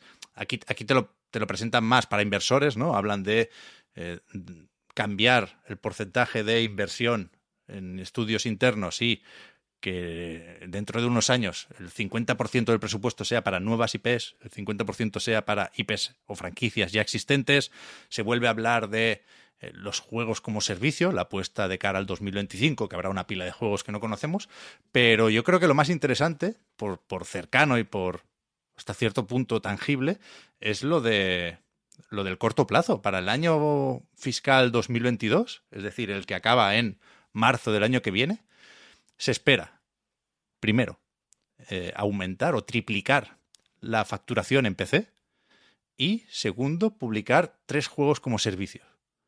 Uno es el MLB de Show, el de béisbol, y los otros dos no están anunciados, porque dice Jim Ryan que no cuentan Destiny, aunque la adquisición de Bungie se espera que se complete el próximo trimestre, creo que dijeron hace poco. Entonces no hay, no hay muchas formas de facturar 300 millones en PC, ¿no? Sabiendo que eh, el reciente God of War ha vendido cerca de un millón de copias, que el primer Horizon Zero Dawn está en 2 millones 400 mil más o menos. No sé, no sé si se viene Bloodborne, no quiero poner a la gente nerviosa. Es lo primero que he pensado, ¿eh? Si con el remake de Demon Souls ya se van a acercar un poco a Elden Ring y empiezan por ahí, si meten Spider-Man, si hay nuevos juegos como servicio que debutarán en PC y no lo sabemos. Pero es un informe, o sea, no, no tenemos tiempo de comentarlo todo, pero yo recomiendo echar un ojo a este, este briefing, ¿eh? porque no es, no es especialmente denso, es, es- es fácil de entender. Sí, las gráficas de Sony suelen ser bastante ilustrativas. sí, sí. Y creo que hay muchas pistas, vaya. Yo, respecto al informe general, eh, o sea, eh, lo que decía antes, me parece que es el informe que hace cuando eh, piensas que lo estás haciendo todo bien, que evidentemente lo estás haciendo todo bien, pero hay una cosa que me, o sea, me llama la atención. no, no me preocupa ni nada, pero me, me llama la atención un poco. Y es que. pe- pero me parece bien. Quiero decir que después la gente, yo qué sé, interpreta esto mal. En el informe eh, me da la sensación que ninguna de las estrategias que quiere poner Sony de cara al futuro eh, están siguiendo la tendencia que hay mayoritaria en el mercado, es decir, la tendencia que están siguiendo otras compañías, que es normal que si tú eres la empresa líder no, necesi- no necesites eh, pues adaptarte a sus estrategias o hacer las cosas que están haciendo los demás. Pero por otro lado, me llama la atención de si pues Sony, eh, juntándose con el problema que tiene de distribución de la PS5, podría perder algo de terreno en vez de ganarlo, como dice el documento, durante esta eh, generación. Porque quiere decir, si todo el mundo en tu industria hace las cosas de una manera y tú lo único que más o menos se acerca a esa estrategia es que vas a adaptar tus IP más allá del videojuego para hacer las IPs, eh, porque es lo que, lo que está dando dinero ahora, para hacer las transmedias, cosa que me, me parece guay, pero si eso es el único acercamiento que tú vas a hacer a las tendencias de mercado, eh, no sé, como a los demás le vaya muy, muy bien, eso significa que a ti te va a ir regulinchi, ¿no? Bueno, pero, pero apostar por el juego como servicio y eh, cambiar un poco la imagen de la exclusividad de tus títulos, es decir, apostar en A este ver. caso por el PC, eso es un cambio moderadamente grande para Sony, ¿no? A mí me parece que apostar por el, por el PC es un cambio enorme para Sony. Eh, y ya lo dije cuando, cuando anunciaron esta estrategia, que eh, puede ser muy bueno en el sentido de que les traiga mucho dinero, pero también diluye un poco su imagen de marca. Porque creo que una de las cosas que le ha hecho líder es nuestro juego solo lo juegas aquí con nosotros. Nosotros Pero- tenemos absoluto control de todas nuestras IP. Pero Perdón, quiero decir, perdón, perdona Marta, que, que estando de acuerdo con esta lectura y habiéndolo comentado varias veces aquí, creo que, no sé si es ah, casualidad o no, pero que es una respuesta a la falta de semiconductores y de eh, pues eso, las dificultades de PlayStation 5 para satisfacer la demanda, ¿no? Efectivamente, efectivamente, ahí iba.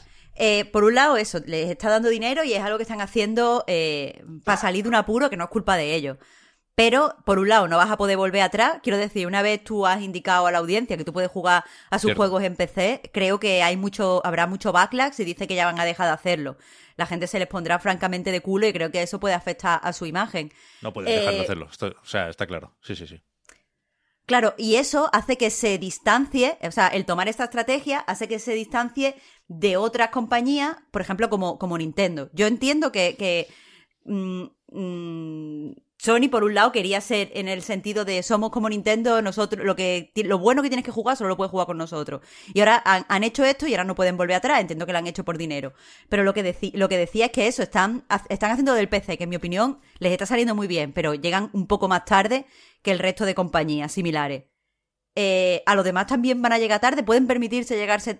O sea, ya, ya han roto la fachada de compañía que querían, como Nintendo, pero. mm, o sea, no quiero decir mejor, pero es que es la única palabra que me viene. No mejor, más eficiente. En cierta forma. Eh, uf, No sé cómo definirlo. Bueno, yo creo Bueno, que precisamente... ya han roto, ya han roto lo que les hacía similar a Nintendo. Entonces eso les acerca a otra serie de compañías. Pero esas compañías están llevando una estrategia totalmente diferente, a las que Sony, si se quiere sumar, lo hará tarde.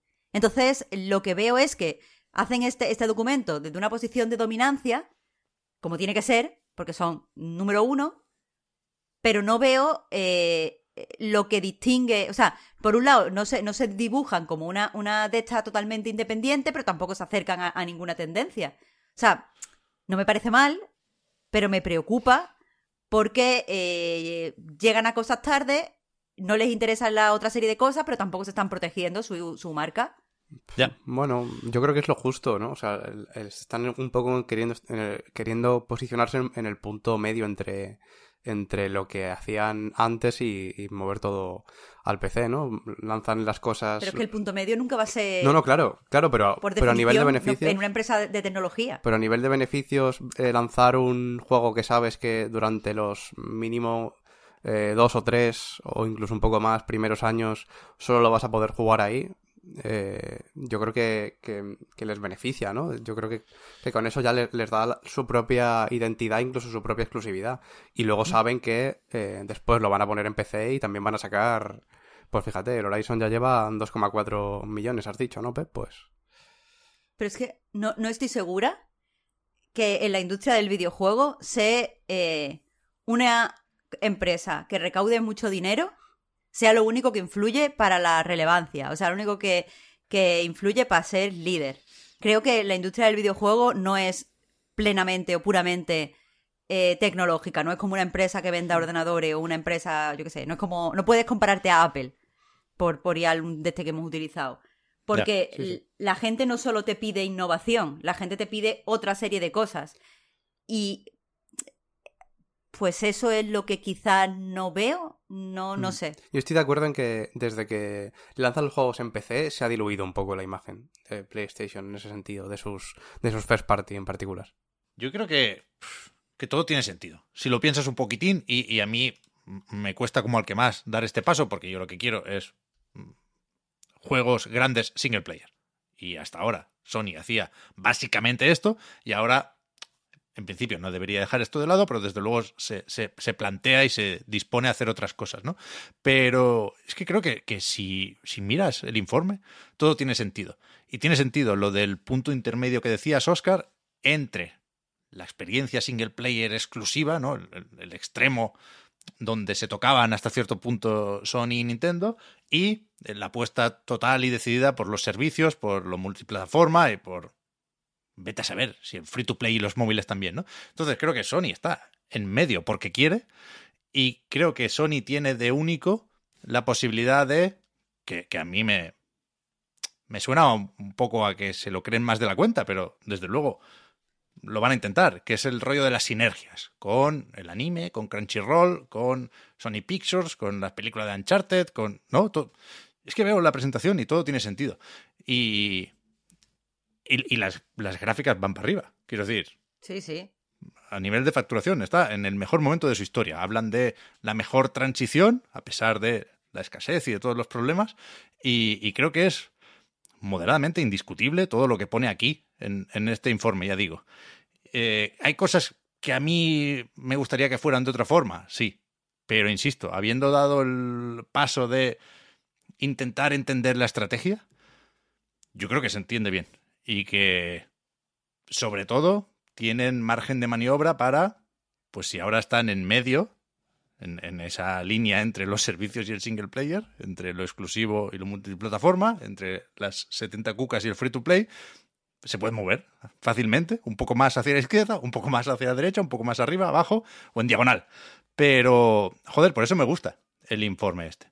Y por eso vuelvo a recomendar eh, su lectura y vuelvo a pensar en cosas que quizás se tienen poco en cuenta, porque todavía no se han materializado y todavía no podemos tocar, ¿eh? como PlayStation VR 2, que se dice que vendrá con 20 juegos de lanzamiento.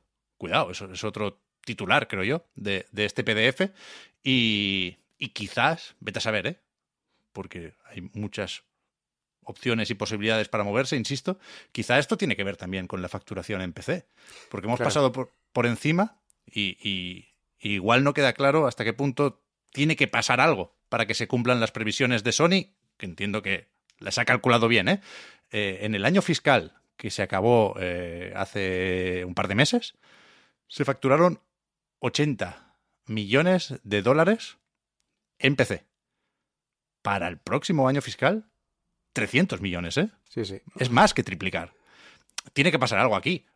O hay juegos de PlayStation VR y o el propio cacharro es compatible en PC, o van a meter absolutamente de todo, Returnal, Spider-Man, eh, es que solo anunciado solo está el Uncharted eh, 4 más legado perdido, ¿eh? Tienen que pasar muchas cosas para triplicar la facturación. Sí, sí, eso iba a comentar, que a mí lo que más me llama la atención es eh, precisamente ese dato. Y el multijugador de The Last of Us está aquí Day One. Quiero decir, También. hay varias opciones, pero, pero. No más de cuatro o cinco, ¿eh? Sí, sí, y, y puede no ser, quiero decir, pueden no acertar, ¿no? Evidentemente, no van a ser, si estiman 300, no van a ser exactamente 300, pero para que pongan más del triple, como tú dices, tiene que haber algo, o sea, un, un plan específico tienen. Yo no sí, sé aquí si no vale engañar, ¿eh? Aquí, si, si intentas engañar, esto no es una entrevista con Kotaku. Aquí, Claro. Eh, un documento así, viene el SEC y te cruje si ve que, que has intentado engañar a los inversores. Claro, claro. O sea, por algún lado tiene que ir. Yo, fíjate que lo achaco más a, a algo relacionado con juegos como servicio, porque a nivel de beneficios es, es al final una gran diferencia con respecto a Claro, cualquier AAA, pero no lo sé. No sé si es porque eh, se va a empezar a hacer efectiva la compra de, de Bungie, van a tener en cuenta los beneficios en PC, no lo sé. no Eso lo puede ser también. Pero sería raro. Yo creo que la clave está en esos dos juegos como servicio todavía por anunciar y que tienen que llegar antes de marzo de 2023. Hostia, salud. Hoy, gracias, perdón, es que no puedo evitarlo. Ay. Y yo, o sea, aquí podemos parar. Yo ya estoy, ya me he quedado a gusto. Es que no, no contaba con esto, porque ya había pasado la época de informes financieros. Y esto es como un informe financiero, pero mejor. Sí, sí. Fíjate, me, me ha hecho gracia. Y, y- y nada, creo que es un contrapunto de realidad a eh, el jaleo con PlayStation Plus, que insisto, creo que es muy importante, pero no sé cuánta gente se va a enterar de esto, ¿no? Al final, el servicio no está disponible en la mayor parte del mundo y vete a saber qué, pasará el, mes que viene cuando lo tengamos por aquí. Pero con esto yo creo que está más o menos repasada la actualidad de estos últimos días. Así que, si os parece bien, ponemos un poquitín de música. Yo me voy un momento y habláis de Vampiro Existen. Hi, I'm Daniel, founder of Pretty Litter. Cats and cat owners deserve better than any old fashioned litter. That's why I teamed up with scientists and veterinarians to create Pretty Litter. Its innovative crystal formula has superior odor control and weighs up to 80% less than clay litter. Pretty Litter even monitors health by changing colors to help detect early signs of potential illness. It's the world's smartest kitty litter. Go to prettylitter.com and use code ACAST for 20% off your first order and a free cat toy. Terms and conditions apply. See site for details. Hey, it's Paige DeSorbo from Giggly Squad. High quality fashion without the price tag. Say hello to Quince. I'm snagging high-end essentials like cozy cashmere sweaters, sleek leather jackets, fine jewelry, and so much more. With Quince being 50 to 80% less than similar brands. And they partner with factories that prioritize safe, ethical, and responsible manufacturing. I love that. Luxury quality within reach. Go to quince.com slash style to get free shipping and 365 day returns on your next order. Quince.com slash style.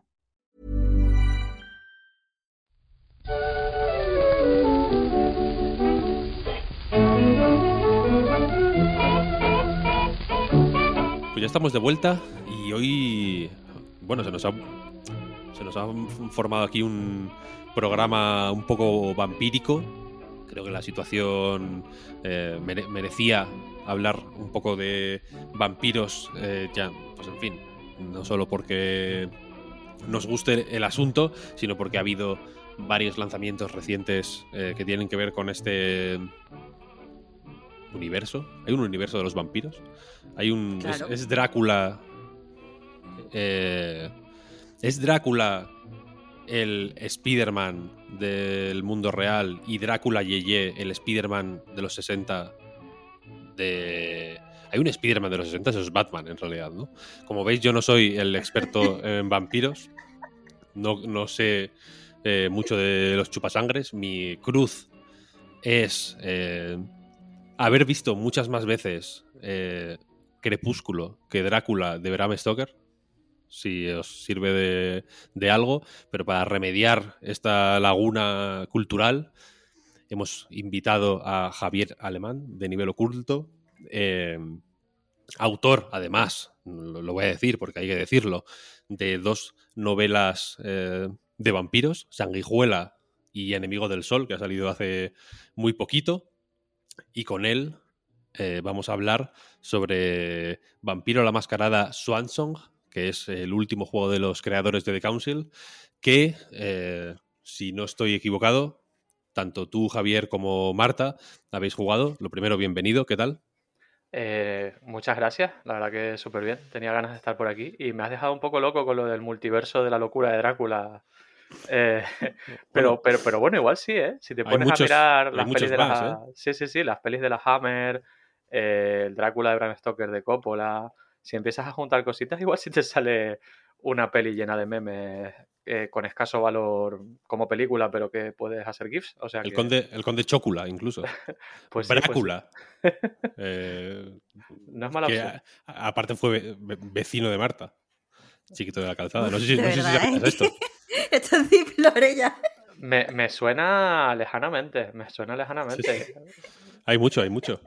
Eh, Que me, me- Entiendo. me- me llama la atención que lo, lo mejor que recordáis, Pepi, y tú de mi vida. Llevamos cinco años trabajando juntos, codo con codo, todos los días. Y lo único que recordáis periódicamente de mi vida es que era vecina de chiquito. Eh, eh, eh, no sé, yo si, si hubiera sido algo que me hubiera pasado a mí, estaría usando esa carta todos los días de mi vida. Es decir, Yo se lo entraría, digo- entraría a pedirme un café. Hola, bueno, buenos días. ¿Sabes que fui vecino de Chiquito de la Calzada? yo se lo digo a mucha gente, además. ¿sabes? En, conversaciones random. Hostia, pues mi compañera Marta eh, era vecina de chiquito. Oh, sí, sí, hostia, qué bueno, tal, no sé qué. Y la gente se, la gente se interesa, no es como en plan, "Joder, este loco está hablando aquí de tonterías. No, no, la No, gente me lo. re- estás hablando de algo importante, de cultura. Hostia, claro, claro. Es como, no sé.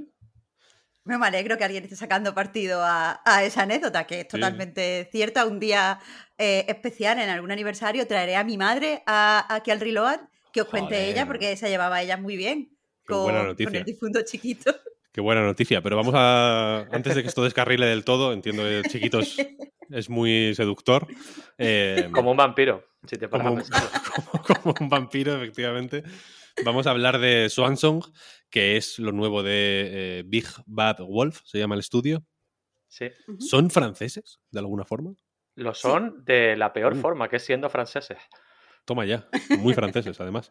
Eh, son, como dije antes, los de, de Council, que es un juego que yo tengo la sensación de que eh, tuvo más tracción antes de salir que cuando salió. Me da la sensación de que se, tuvo cierto hype, en, por decirlo de alguna forma, entre un tipo de público concreto, aficionado a este tipo de, ¿no? de aventuras eh, o de juegos con eh, énfasis en lo narrativo, etcétera, etcétera. Creo que salió episódico, era episódico, ¿no? Creo, creo Sí, yo, recordar. sí, yo creo que eso fue lo que le penalizó un poco. Y Mm. eso que dentro, dentro de lo que cabe cumplió con el tema de las fechas, pero en 2018 yo creo que estaba todo el mundo ya un poco hasta las narices del tema episódico y no ayudó.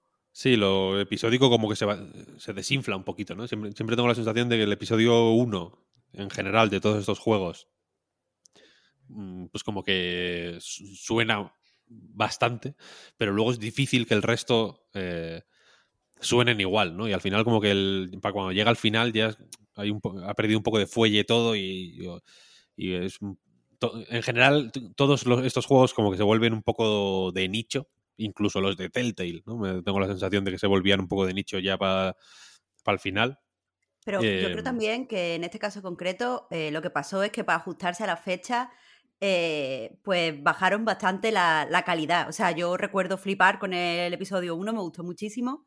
Eh, en general el juego me, me gusta mucho, el de Council, pero sí es cierto que cuando me mandaron el código del último episodio para hacer análisis en A Night, eh, el juego en ese momento, antes, justo antes de salir, el código de prensa era injugable. O sea, había una serie de bugs por el que no pude acabar el episodio, les escribí, eh, me dijeron que efectivamente había un bug que, que, jugara, eh, que lo iban a arreglar en el lanzamiento eh, en general y decidí no hacerlo porque no tenía ganas de volverme a poner después de que saliera. Pero quiero decir que es que eh, aquí no es solo que el público perdiera interés, sino que el hecho de que fuera episódico jodió, creo, el desarrollo o afectó profundamente al desarrollo.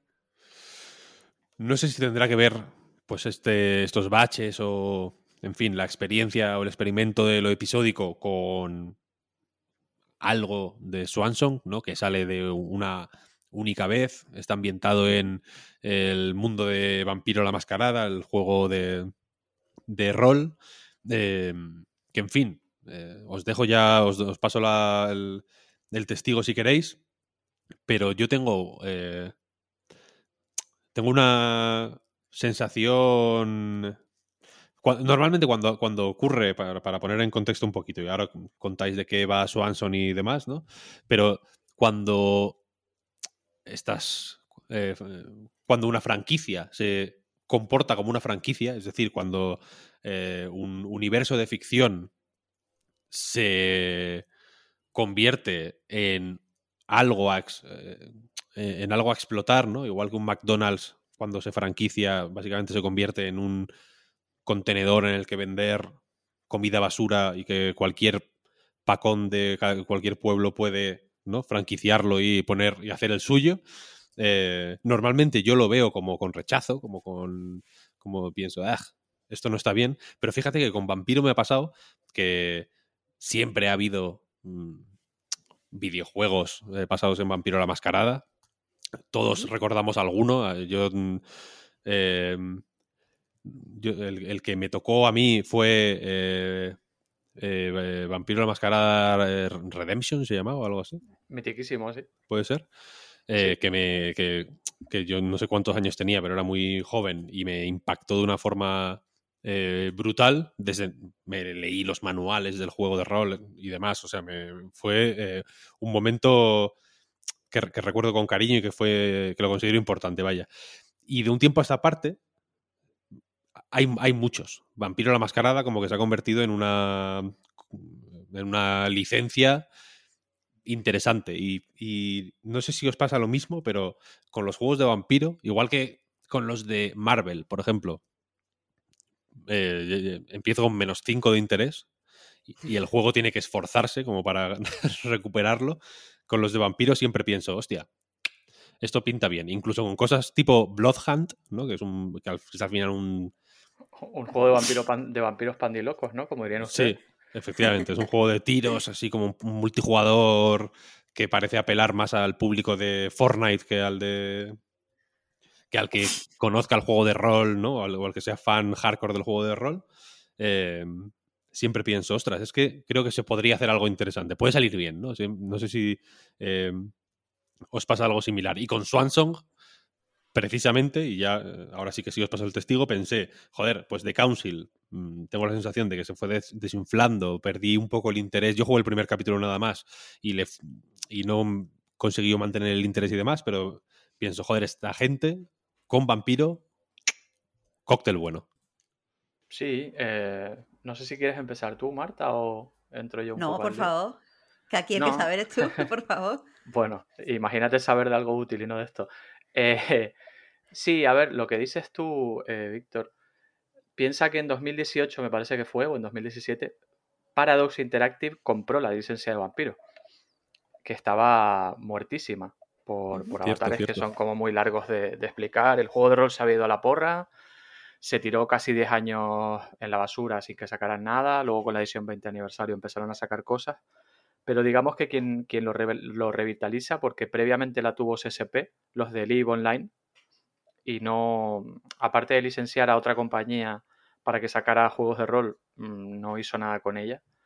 La compra Paradox y la intención de Paradox es sacarle chicha, obviamente. No, tú no tienes esa franquicia para no, para no sacarle chicha. De hecho, ya han sacado como seis o siete manuales, además del básico, eh, ya sea licenciando o no. Han sacado juegos de mesa que, están muy bien, han sacado cómics, ha- ha- han sacado, como dices tú, videojuegos a cholón, porque aparte de, de Coteries y Shadows of New York, que son como más visual novel, han sacado como cuatro de texto, y luego el MOBA este, o como se llame, de Bloodhunt, que me pasa como a ti, yo es un género del que reniego, y sin embargo lo vi y dije, bueno, puede ser, puede ser interesante. Y van a sacar, van a sacar más juegos de rol dentro de esa ambi- ambientación. De hecho, yo creo que este año creo que sale uno, que es el de Cazador, y están con el de Hombre Lobo, del, del cual han sacado dos juegos, dos videojuegos también. Y a mí cuando me pasa como a ti, cuando vi la combinación de esta gente, eh, de Big Bad Wolf, de Council y Vampiro, dije, coño, sabiendo que Bloodlines 2 no va a aparecer jamás por Mm. todo el desastre que está haciendo, me da la sensación que este va a ser como el juego bueno, eh, que va a ser el juego que aproveche un poco la licencia. Eh, y me pasa como a ti, a, a mí más que generarme pereza, lo que pasa que yo, pa- yo vengo ya, yo juego rol de mesa habitualmente y, juego y dirijo a vampiro, entonces pues cualquier cosilla que tenga que ver con el mundo me suele apetecer. Así que en este caso cada vez que veo algo anunciado sí que, sí que digo, oye, pues puede estar bien. Eh, creo que, que una cosa eh, eh, en tu discurso, Víctor, es que eh, no creo que, que, mm, la mascarada, que Vampiro, sea comparable, por ejemplo, a Marvel. Y no solo por los dineros, sino porque, al fin y al cabo, eh, mm, la- las licencias de Marvel son una serie de personajes que existen, que tienen un lore y con los que se puede hacer ciertas cosas. No sé si estáis al tanto de cómo se negocian el uso de licencias de este estilo en videojuegos, pero normalmente hay como una especie de eh, pues eh, grupo de personas que velan porque no se ponga en el videojuego nada que vaya en contra de los personajes, que se mantenga, por decirlo de forma muy bruta, cierta pureza, ¿sabes? Que no Sí. te hagan un- una imagen, o sea, una escena donde salga, yo qué sé, el Capitán América fumando, no sé. Pero, Sí, de, de- de pero- hecho yo leí, perdona, el otro día leí Sí. algo así como, no me acuerdo si en Spider-Man u otro personaje, que no podía besarse con un hombre. Que Claro, me hizo claro, mucha es- gracia. Pues ese, ese tipo de cosas. Y con eso, con toda, o sea, con Marvel y, y con otro tipo de licencias, rollo las de Star Wars, pues, la, o sea, sobre todo licencias de Disney. Pero eso no, no es igual, creo, eh, en este caso, porque al fin y al cabo aquí lo que estás comprando es una serie, o sea, sí, un universo que tiene cierta historia, que tiene cierto lore, pero con el que tú puedes eh, crear tus propios personajes y eso puede funcionar más o menos como tú quieras. Entonces, aparte, eh, que no es una franquicia no para adultos en el sentido que todo mundo más conservador piensa, pero sí que muchas veces trata, o sea, no importa que se traten temas políticos, de hecho en Shadows y, y en Coteries of New York se tratan eh, temas actuales y temas de política, también aquí en, en Swanson se menciona que si el calentamiento global o no sé qué, Sí. eh, quiero decir, entonces no, no hay que protegerla tanto, es una franquicia que al fin y al cabo está hecha para jugar. Entonces yo entiendo que nos dé pereza algo de Marvel porque al fin y al cabo va a ser más de lo mismo, con los mismos personajes que hemos visto, de la misma forma que hemos visto, pero aquí lo que se utiliza es un mecanismo para crear historias y cada Sí. historia puede ser diferente según quien la explote. Entonces yo también voy con buena predisposición porque el universo eh, es un universo interesante en el que se pueden crear historias muy diversas. Sí, totalmente. Sí que es verdad que algunas cosas sí, entre comillas, hay que respetarlas. Que Swanson menciona de pasada, pues. Porque el, el juego, como muchos juegos de rol, tiene una metatrama, ¿no? Es decir, pues en Ujú. 2018 pasó esto, en 2019 pasó esto. Y en eso sí que intentan que haya cierta consistencia. De hecho, hace años sacaron una oferta que creo que no ocuparon para, de, de empleo para ser la persona que llevaba un poco la consistencia de los universos. Porque, por ejemplo, aquí en, en Swanson te mencionan la caída de Londres y de Viena, que son como eventos dentro del juego, de la metatrama, eh, que justifican una serie de cambios en sistemas y en reglas, pero también en eso, en historia. Entonces yo creo que mientras más o menos te ciñas a eso y pactes cosas con, con los tenedores de los derechos, en este caso Paradox, eh, te van a dejar hacer lo que te dé la gana. Y lo que dices tú es una franquicia muy política. De hecho, el, el libro básico tiene un cuadrito en un lado, muy al principio, que te dice que si eres fascista o supremacista o lo que sea, que te vayas a tomar por culo, que no es un juego para ti. Y es un juego que siempre ha sido bastante, bueno, quien lo diseñó en los 90 era gente bastante, de la cuerda bastante progre de Estados Unidos. Eh, ha tenido siempre personajes trans, personajes queer, entonces como que tienes mucha, ahí te entiendo, porque, porque es verdad, tienes mucha libertad y puedes meterte en bastantes fregados que a lo mejor otra, otras marcas no te dejarían y aquí te lo fomentan. Y pasando ya al, al juego eh, en sí, entiendo que, eh, como, de- como decís, yo también estoy de acuerdo con lo de que Vampiro mola mucho porque mm, le- da la sensación de que le resulta más fácil eh, relacionarse con el mundo real que a, la, que a la media y eso siempre hace que, pues en fin, que parezca... eh, que, que- que tenga un eh, de, de inicio un punto de eh, posibilidades de comentario, ¿no? Que, que te, que incluso si no eres fan de vampiro de, de primeras, pues bueno, tienes puntos de referencia, ¿no? Y puntos de interés que puedes ir explorando. eh, y en ese sentido, ¿cómo lo hace eh, Swanson? Contadme, cómo, cómo, cómo, se, ¿cómo se juega? ¿Cómo cuenta su historia Swanson? Pues a ver, eh, Swanson creo que una de las cosas más interesantes que hace, eh, especialmente, o sea, me parece algo amable, sobre todo para la gente que no conoce la franquicia, es que te, te muestra tres personajes que ya tienen eh, su propia historia, la puedes consultar eh, en el menú, son historias bastante chulas, y que ya pertenecen a, a un clan y tienen un pasado y tal. Y esos son los tres personajes jugables. Que digo que esto me parece bien porque muchas veces puede ser abrumador si no conoce eh, pues muy bien vampiro, pues ahora decir, bueno, eh, pues qué diferencia hay entre secta y clan, y dentro de los clanes, cuál me conviene más, si puedo ponerle puntos aquí, si tal. Entonces, eh, pues eso, respeta la franquicia, pero ya te presenta tres personajes. Y eh, pues la historia la cuenta a través de, de estos tres personajes. No tienes que elegir uno, sino que eh, juegas con, con los tres en diferentes tipos de misiones. La historia empieza un poco, eh, pues, eh, in media res, podríamos decir. Porque básicamente eh, la príncipe de, de Boston, la vampiro jefa, te llama y, o sea, eh, se activa un código rojo y llama a todos los vampiros para que vayan al, al Elysium, donde ella está, para que estén allí protegidos, mientras investigan qué ha pasado. Entonces, pues eh, a- se aprovecha los primeros minutos pues para hablarte de que no, normalmente no hay códigos rojos de estos, es algo bastante extraño. Te presentan una serie de dinámicas entre lo- los personajes y una vez ya, ya tal, pues te enteras que lo que ha pasado es que ha habido una, una fiesta, se iba a celebrar una fiesta para celebrar eh, pues que, se había llegado a un, trato con los Warlock y que en esta fiesta había una masacre. Y entonces a partir de ahí pues, pues empiezas a, investigar. Eh, ¿Cómo se juega? Pues básicamente de una forma muy similar a, The Council. Cada uno de los personajes tiene eh, una, o sea, se te pone una misión.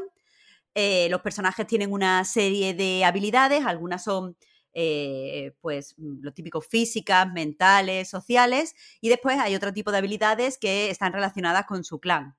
Eh, entonces, eh, pues tienes que hacer uso de las armas que tienes básicamente para conseguir lo que te han mandado. Aquí lo interesante es que como los personajes, sobre todo conforme avanza la historia, pues pueden tener eh, estadísticas o habilidades muy diferentes, hay bastantes formas de eh, enfrentarse a cada una de las situaciones. Y pongo un ejemplo que no quiero que sea, o sea, no es demasiado spoiler, pero en cierto momento te encuentras eh, pues una caja fuerte y te dice, y no sabes, no sabes cuál es el, la clave.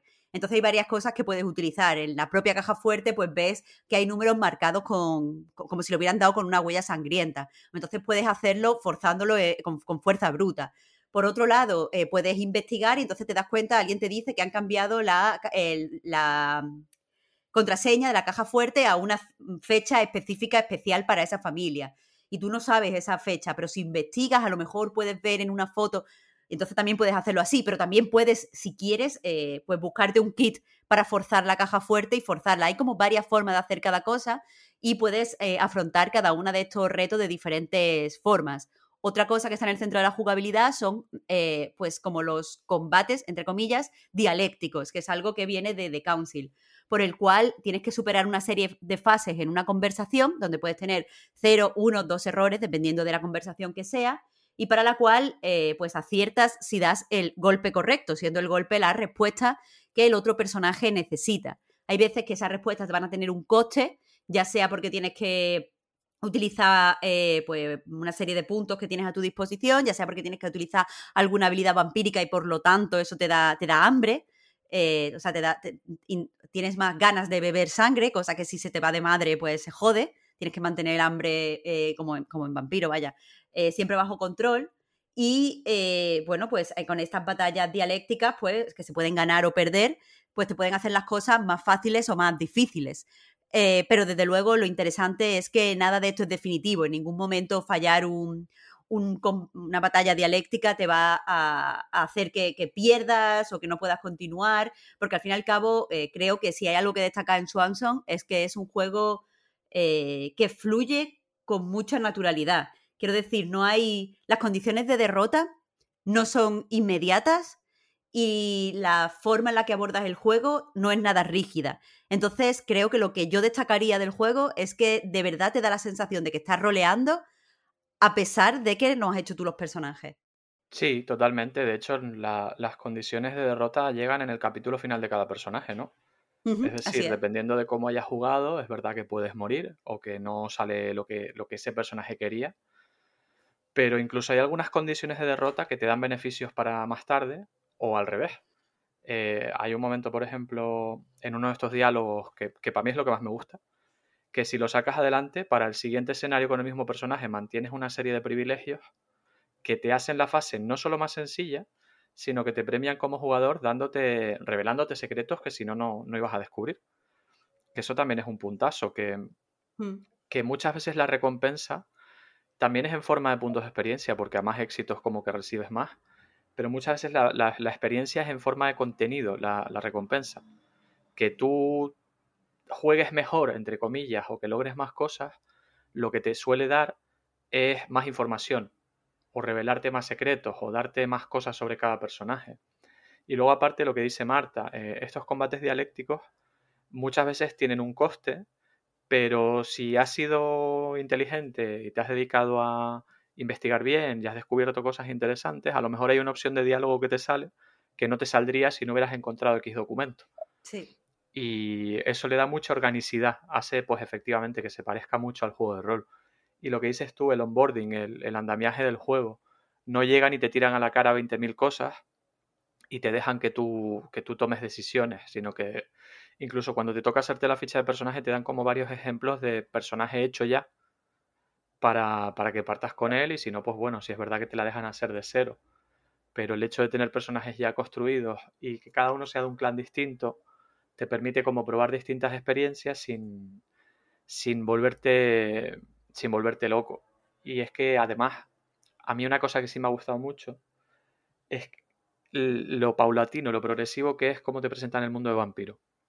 Me, ha gustado que no te lo tiran todo rápido a la cara, sino que poco a poco te van añadiendo cosas al códice, tú puedes ir leyendo, puedes ir descubriendo, y a lo mejor si no has tenido mucha experiencia con el mundo de entrada, cuando acabas sí que conoces bastantes cosas. Pero también si tú ya venías conociendo, te vas a encontrar guiñitos y te vas a encontrar cositas que a lo mejor el, el- el que es nuevo en la, en la saga no, no va a entender, que no le restan nada, pero que a ti como veterano te suman. Entonces creo que han cogido con mucho cariño la, la franquicia y han sabido hacer algo muy interesante. Y a nivel jugable, a mí me parece que te da para muchas partidas distintas y Mm. que te permite bastantes opciones, pues lo que dice Marta, lo de la caja fuerte. Hay un montón de, de opciones en cada fase para ver cómo la acabas y ver cómo consigues los objetivos. Algo tan tonto como, porque una cosa importante de los vampiros es la mascarada, como, como dice el nombre, ¿no? Que es que la gente no, no descubra que existen los vampiros, porque sería un follón.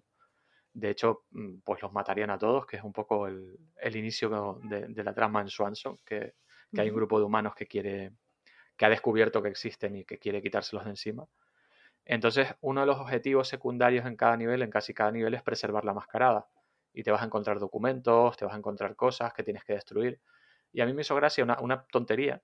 Una pequeña caja de seguridad que guarda documentos, ya puedes abrirla y destruir el cu- documento, o si no la abres y no encuentras el- la forma de abrirla, eh, la personaje, en este caso la, la Malkavian, Leisha, tiene el poder de ocultar la caja a la vista de la gente.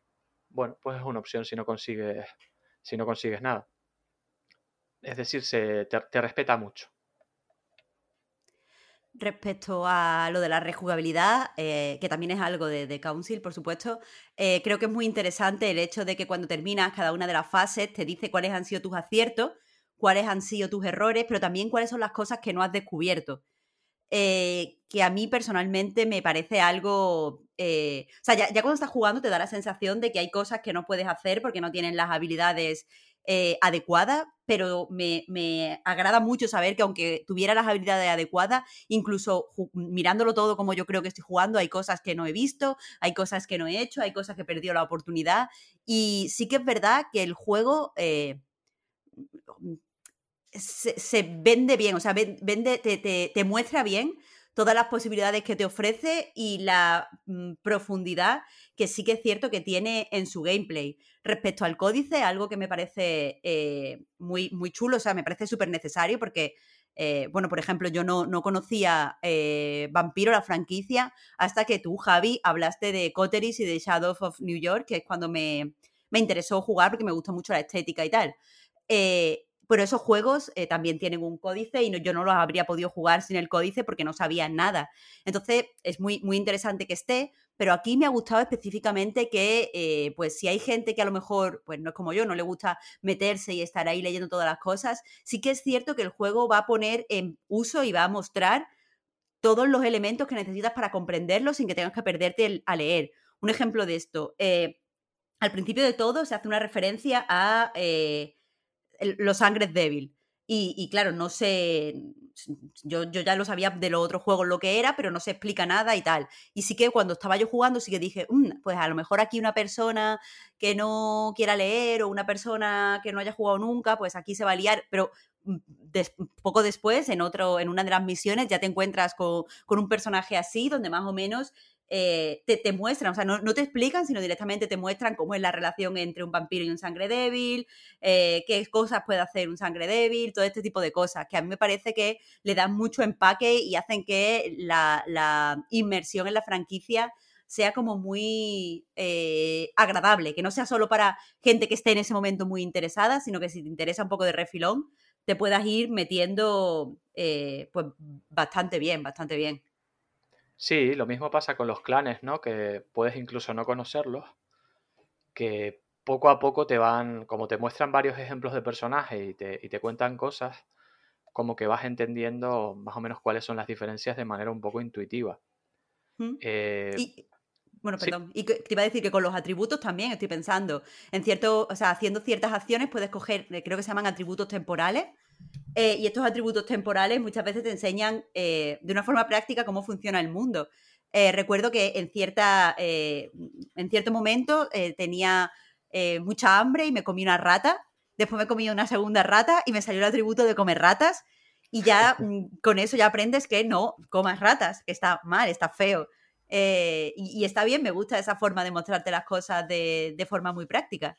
Sí, eh, talentos, ¿no? O algo así, que puedes ah, talentos progresar. temporales, sí. Por ejemplo, si eres, si no te alimentas nada en varios niveles, te vuelves como una seta y puedes aguantar mejor el hambre.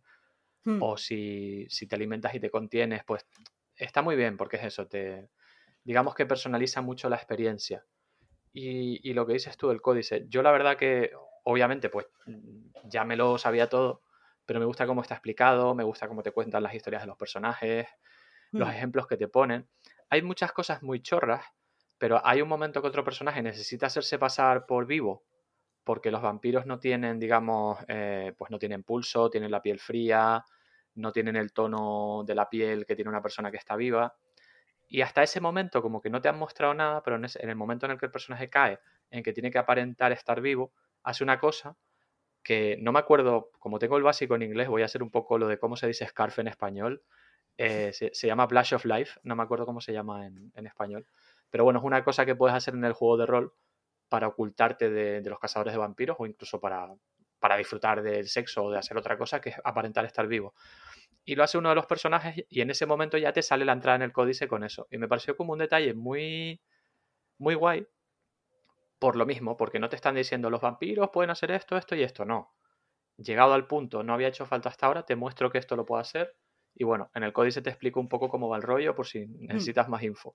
Ese tipo de detallitos, a- a- desde luego a mí son los que me ganan, porque son los Mm. que, los que hacen pensando en la gente que no conoce tanto el juego, que le da mucho... Es un juego que invita mucho a, a querer saber del mundo de vampiros. No sé si tú lo ves igual.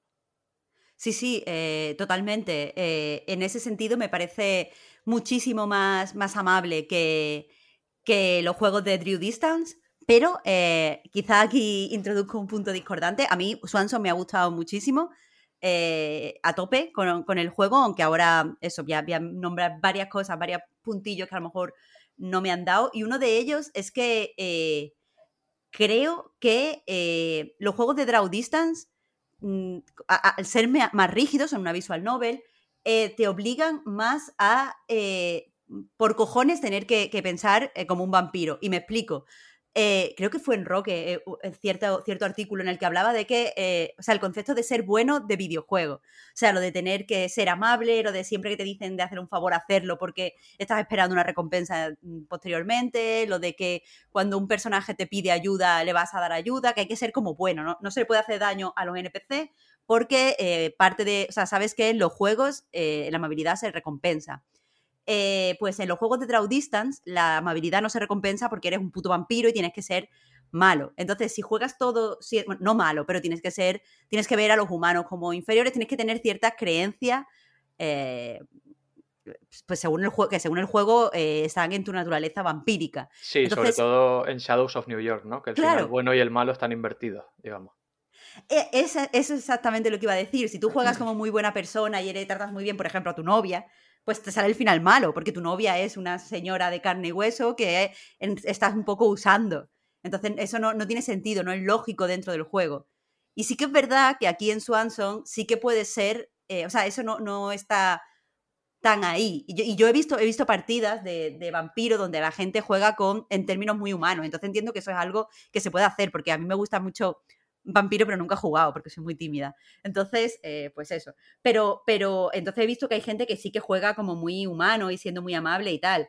Pero quieras que no, a mí me gustó más eso en Draw Distance, el que te obligaran a ser un vampiro. Aquí eh, te dan unos personajes con una serie de características, pero no, tiene, no, te, no te castiga cuando no te ajustas a estas características. Y hablando ya de esto, otro segundo melón que abro, eh, aunque sí que es verdad que la inmersión en el universo es buena y es muy lenta y es muy accesible, sí que me parece un error que te presenten a tres tipos de personajes diferentes con diferentes tipos de historia y de experiencia eh, como vampiro, pero todos empiecen con, o sea, desde la misma posición de debilidad. Y con esto quiero hablar de, de Caleb, que es el personaje masculino. Se supone que es un vampiro eh, muy antiguo, eh, mucho más que, que los otros dos personajes. eh, ha, podido ser príncipe si, si quisiera, pero se negó. Eh, tiene una historia muy guay de, sentirse mal y sentir, o sea, de sentir remordimientos y tal. Me, me flipa su historia. Pero me, me resulta extraño que durante las primeras misiones cualquier vampiro con el que te cruzas sea más poderoso que tú cuando tú eres pues, pues un viejo experimentado. Entonces, quieras que no, sí que, aunque me han gustado mucho los personajes, eh, tengo este, este tipo de problemas con la... eh, o sea, y, y me han gustado los personajes y me parecen adecuados para que el jugador rolee. Pero sí que tengo ese, ese tipo de problemas con la caracterización desde el punto de vista de la narrativa. Sí, a ver, por, por- empiezo por lo último. Sí. Eh, en lo de Caleb estoy súper a tope contigo. De hecho, si yo hubiera hecho el juego, a lo mejor hubiera diseñado un gameplay distinto para él. Porque no es solo ya la diferencia de edad, es que en, en el juego de rol actual, tal y como está, es el límite por arriba de lo que puede ser un vampiro, en, en reglas. Es decir, debería empezar ya con otra ficha, debería ser tochísimo, debería ser mm, súper inhumano. Y que haya gente más poderosa que tú, bueno, si, si te has pasado, porque los vampiros pueden irse a dormir porque se hartan. Y a lo mejor te puedes tirar 50 años en letargo durmiendo. A lo mejor si se hubiera pasado tiempo en letargo, pues todavía. Pero es verdad que debería ser un personaje mucho más tocho. Y el cómo te señorean a veces es como, bueno, te podría decir ahora arrodíllate y cortarte el cuello casi con la mirada. Entonces sí que hay una pequeña disonancia ahí. Que es una disonancia que hay en más casos. ¿eh? Por ejemplo, muy al principio te enseñan a usar las disciplinas Sí. y con Emem hay un personaje al que le intentas usar presencia para convencer y te dice, sí, venga, inténtalo con tu madre, que conmigo no lo vas a conseguir. Y ves que Emem, eh, la- como que la convirtieron en los años 20 y a la otra en, en 1999, y hay una disonancia del carajo ahí. Porque Sí. no, a nivel de reglas de vampiros no debería ser así. Pero bueno, entiendo que son pequeñas concesiones que se hacen más para la gente que no tiene experiencia, para, para hacer el gameplay más parecido en los tres casos. Eh, igual- igualmente yo hubiera intentado diferenciarlo un poquito más. Eh, ya que hablas de Caleb, a nivel de reglas, un detalle que a mí me hubiera gustado y que no está, es que cada clan tiene una debilidad.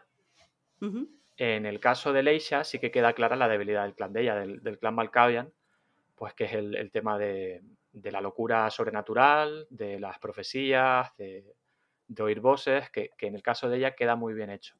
En el caso de Emem, ni se ve la debilidad que tiene el historiador, que, bueno, es una debilidad simpática y que podrían haberle dado bastante uso, que es que básicamente los toreadores sienten como una gran incomodidad en entornos que ellos consideran desagradables o feos y que, no, es para todo el mundo igual. Eh, a lo mejor hay un toreador que le mola el ruin porn y, y, le encantan los edificios abandonados, mientras que otro tiene que estar poco menos que en un palacio para sentirse cómodo. Y hay momentos con Emem que podían haber aprovechado esto, ¿no? Su eh, primera misión en solitario hubiera sido bastante chulo, sí. Sí, hubiera sido muy chulo que se sintiera débil y que lo comentara, ¿no? Eh, pero es que en el caso de Caleb me jode especialmente, con, con, muchas comillas, porque los Ventru tienen una debilidad muy simpática que es que solo les alimenta, solo les nutre un tipo de sangre. Eh, pues, pues, puede ser, yo qué sé, políticos, o mujeres de mediana edad, o franceses. Y pueden ser cosas muy específicas y muy locas. Entonces, me da rabia que esto no se vea con él y que te puedas alimentar de cualquier, de cualquier persona. Porque, bueno, una forma de haberlo hecho un poco más sencillo sería que te, que te nutriera menos cada personaje y punto. Pero hmm. entiendo que a nivel de reglas se te descompensa mucho el juego por ahí. Pero es una, una de esas cosas, junto con el, lo que dices tú, de que. Porque las otras dos tienen un nivel de edad similar, aunque es verdad que Leisa se ha pasado un montón de tiempo en letargo entre, entre cada vez que se despierta. Pero con mm. él sí hubiera estado bien eh, un, poco de, un poco de diferencia a nivel de poder. Y luego lo que dices de, ser bueno de videojuego me hace mucha gracia porque es verdad. La única forma que tiene el juego aquí de penalizarte en determinados momentos es subiéndote el hambre. Eh, por ejemplo, cuando, cuando huyes de una serie de policías, pues puedes hacerlo pero, y no matarlos, pero a cambio tienes que quedarte casi famélico usando disciplinas para que te dejen en paz, ¿no? Eh, y, es verdad que en Vampiro eso no tiene por qué ser así. Pero también te digo, el tema principal de Vampiro es la humanidad. Y en una partida el tema principal es cómo te aferras a esa humanidad. Porque tiene que ser tentador eh, tomar el peor camino, pero sobre todo con personajes recién creados, digamos, eh, lo suyo jugar intentando no perder humanidad, intentando mantenerte férreamente en lo que eres es, difícil de trasladar a un videojuego, aunque en, lo mencionó Víctor, en Redemption tenías ese sistema y en Bloodlines también, pero bueno, al final se limitaba a que no mataras transeúntes y a tres o cuatro cosas más. Que aquí hubiera estado bien ponerlo y hubiera estado bien que Galeb empezara con menos de entrada. Porque si te fijas también tiene un aspecto como más cadavérico. Que eso sí, está, eso sí está bien hecho. Eh, pero sí hubiera estado bien que por lo menos que fuera más difícil ser bueno que fuera mucho más complicado. Que tuvieras la opción, pero que hubiera un coste mayor que, te suba el hambre. Claro, es que creo que, los personajes eh, reflejan. No sé, o sea, quiero decir, a mí todo el juego, evidentemente, me transmite eh, el feel del universo de la mascarada. Evidentemente, los personajes son cool y peligrosos y todas las cosas que tienen que ser. Pero eh, es lo que tú dices, al final, no en, ningún momento he sentido mm, la, tentación de comportarme como un vampiro, de ser eh, un, super depredador. Entonces, eh, no sé, para mí eso es. Eh, o sea, creo que, han entendido muy, muy, muy. O sea, mi opinión, que es mucho más limitada que la tuya, pero creo que han entendido bien la franquicia en Big Bad Wolf, pero quizá han estado un poco temerosos de llevarlo un paso más allá. Eh, entonces, ahora que me, que me has dicho todo esto, Javi, mi pregunta sería, ¿tú crees que eh, este, o sea, Swanson eh, trata los mismos temas que el juego de rol? O sea, y si lo hace, o sea, si, si lo hace, ¿crees que lo hace bien? Creo que hay como infinitas formas de, jugar a vampiro. ¿Mm? Y con las últimas reglas, por ejemplo, tú puedes darle menos importancia a la humanidad si quieres también. Eh, y uno de los, digamos, uno de los pilares del lore en, la quinta edición que tienen ahora es la segunda Inquisición, que es un enemigo que no existía hasta ahora. Entonces, creo que han ido como muy a cholón con el tema de la quinta, de la quinta, de la segunda Inquisición y en mostrarte ese conflicto, que es como el más importante, eh, y se han dejado cosas por el camino que a lo mejor hubiera estado bien, hubiera estado bien explorar. Pero sí que creo que es fiel. ¿eh? Eh, digamos que creo que a nivel mecánico han optado por no darle tanta importancia a ciertas cosas, pues en este tema la humanidad sobre todo y el hambre, que podría ser bastante más incómoda a nivel mecánico, pero porque han querido sentar, centrarse en, en, esto de la Segunda Inquisición. Porque Mm. tampoco te, te, han te transmiten muchísimo con el conflicto entre anarquistas y camarilla. Eh, sí que la, la camarilla por lo menos sí que más o menos te la, te la señalan bien, el, el estado actual en el que está, pero no han querido mucho meterse tampoco en ese rollo de política entre sectas, eh, ni en el rollo de la... di- digamos que si tuvieras que hacer muy bien el juego, tendrías que haberle dado muchísima más importancia a la alimentación, porque la quinta edición le da muchísima, muchísima importancia a eso. Y se ha quedado como muy cojo. Al final lo que estás buscando son pociones de maná, con muchas comillas, Mm. ¿no? Pero es lo que estás buscando. Y es a lo mejor lo que yo le reprocharía más, que no le diera tanta, tanto peso a eso. Eh, pero en cuanto a temas, pues bueno, entiendo que hayan ido por ese camino, porque puede ser muy difícil hacer un juego del estilo que tiene este, eh, puede ser muy difícil. Me parece que no ya los de Draw Distance, sino los de Choice of Games, que son todos de texto, Eh, que hay cuatro ya, me parece que esos sí que son los que más perfectamente te meten en esa experiencia, porque ahí sí que no se cortan un pelo en, la mayoría de cosas. De hecho, puede ser chunguísimo, eh, pero lo peor de lo peor de lo peor. eh, tienes mucha libertad para alimentarte, muchísima libertad para tomar decisiones, en algunos juegos más que en otros. Pero ahí sí que ves una, una experiencia muy, muy, muy de jugar, a- de jugar en mesa. Aquí yo lo que veo más es, lo hablaba con mi mujer que también juega, eh, me parece la típica primera partida que haces con tus amigos. Porque tienes el punto de partida que el príncipe te llama para que hagas tal o cual, que es un punto de partida que si te paras a pensarlo es el de estás en una mazmorra con un enano, un bárbaro y un no sé qué, de D&D. Es el mismo, el mismo inicio y es el inicio más barato, digamos. Normalmente Sí. una partida no, no funciona así. No te llama al príncipe a que le hagas un recado. Y menos si tienes 300 años, como es el caso de Caleb. Entonces me parece eso, más partida mm, mm, inicial, para que veas un poco el rollo. Y lo que pasa, lo que le funciona bien es que dentro de ser una partida inicial, muy, muy inicial, han sabido hilar las historias de los tres personajes, alguna con más acierto que otra, pero han sabido como darte ahí mucha sustancia para que, para que te mantengas atento. Hmm. No, sí, sí, estoy, estoy de acuerdo. Eh, Víctor, con tu permiso, voy a meter Sí. un tema nuevo. Sí, claro, claro, adelante. Va, es que, eh, o sea, eh, entiendo, porque es lo que hay que hacer, que estemos hablando en términos de se parece o no se parece a, a la franquicia, al universo que quiere eh, presentar, es accesible, está bien la historia y tal. Pero sí que es verdad que justo antes de empezar a grabar he estado leyendo comentarios de, otro, de, pues de, de otra gente, sobre todo de gente que no conoce demasiado o que no tiene demasiado contacto con vampiros. Y creo que ah, tenemos que hablar de lo que para ello es el tema con mayúscula, que es a fin de cuentas, eh, pues el aspecto de- del juego. Y sobre eso, eh, bueno, y dejando claro que no pasa nada por ser un doble A. Las eh, gráficas, las gráficas. las gráficas. No, no, pero aquí creo que, que es interesante. O sea, yo, tú sabes, Víctor, que yo no soy especialmente quisquillosa con el aspecto de los juegos. A mí que un juego se vea mejor o más fotorrealista no me dice nada. eh, y no es algo que yo esté ahí como, como atenta. Pero sí que es verdad que creo que eh, en Big Bad Wolf, o sea, el problema no es tanto que tengan, un, que tengan poco presupuesto como que no saben utilizar bien su presupuesto. Y me explico. Eh, el juego, evidentemente, se ve regular. El movimiento de la boca es malo y además no solo es que se vea mal, es que en diferentes partes del juego se ve distinto. Es decir, no hay como una consistencia en la calidad de las animaciones o una consistencia en eh, pues eh, el, apartado gráfico en general. No, no entro ahí.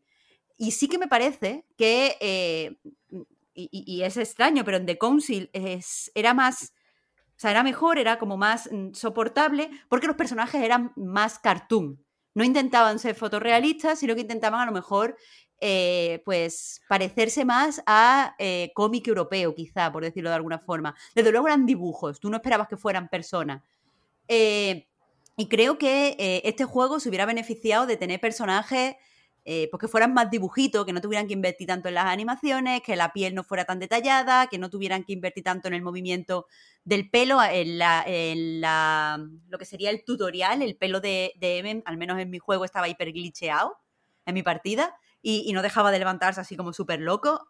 Eh, y, ya, ya digo, yo creo que el juego está muy bien, pero me gustaría que hubieran tomado otras decisiones eh, en relación al aspecto que no fuera por, o sea, porque todo el mundo, todas las cosas que estoy leyendo es, deberían haber invertido más dinero, quizá con más dinero tal, pues el doble A tiene estos problemas, porque el presupuesto, pero para mí, ya os digo, no creo que sea tanto de meter más dinero, sino de aprovechar lo que tienes, y no entiendo por qué este juego tiene que ser eh, fotorrealista.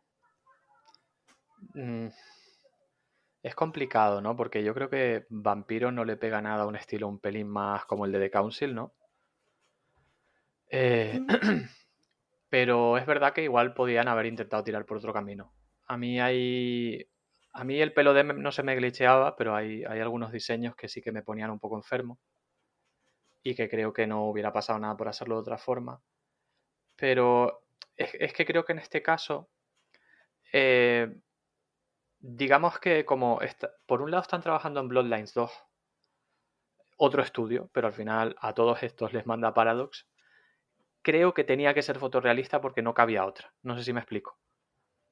Eh, No. Vale, pues siento. básicamente que tenía que tener o compartir una cierta estética con Bloodlines, que era como la apuesta grande cuando empezaron a desarrollar juegos. Que obviamente las novelas visuales podían tener otro aspecto, eh, que se apareciera más a los, a los manuales, aunque Hmm. por ejemplo los manuales ahora usan mucha foto que antes no usaban, y ahora sí usan foto editada. Pero creo que como la, la apuesta grande era Bloodlines 2, y así les ha salido, cuando empezaron a desarrollar este juego me da la sensación de que les dieron unas indicaciones de cómo debía ser más o menos la estética y que tenían que ceñirse a ella. Entonces, mm, creo que por ahí va. Que puede ser que lo hubieran hecho de otra forma, pero que desde arriba, eh, si los juegos de vampiro van a ser como Bloodlines, pues tienen que tener esta estética. Salvo que ya te elijas una novela Mm. visual o otra cosa.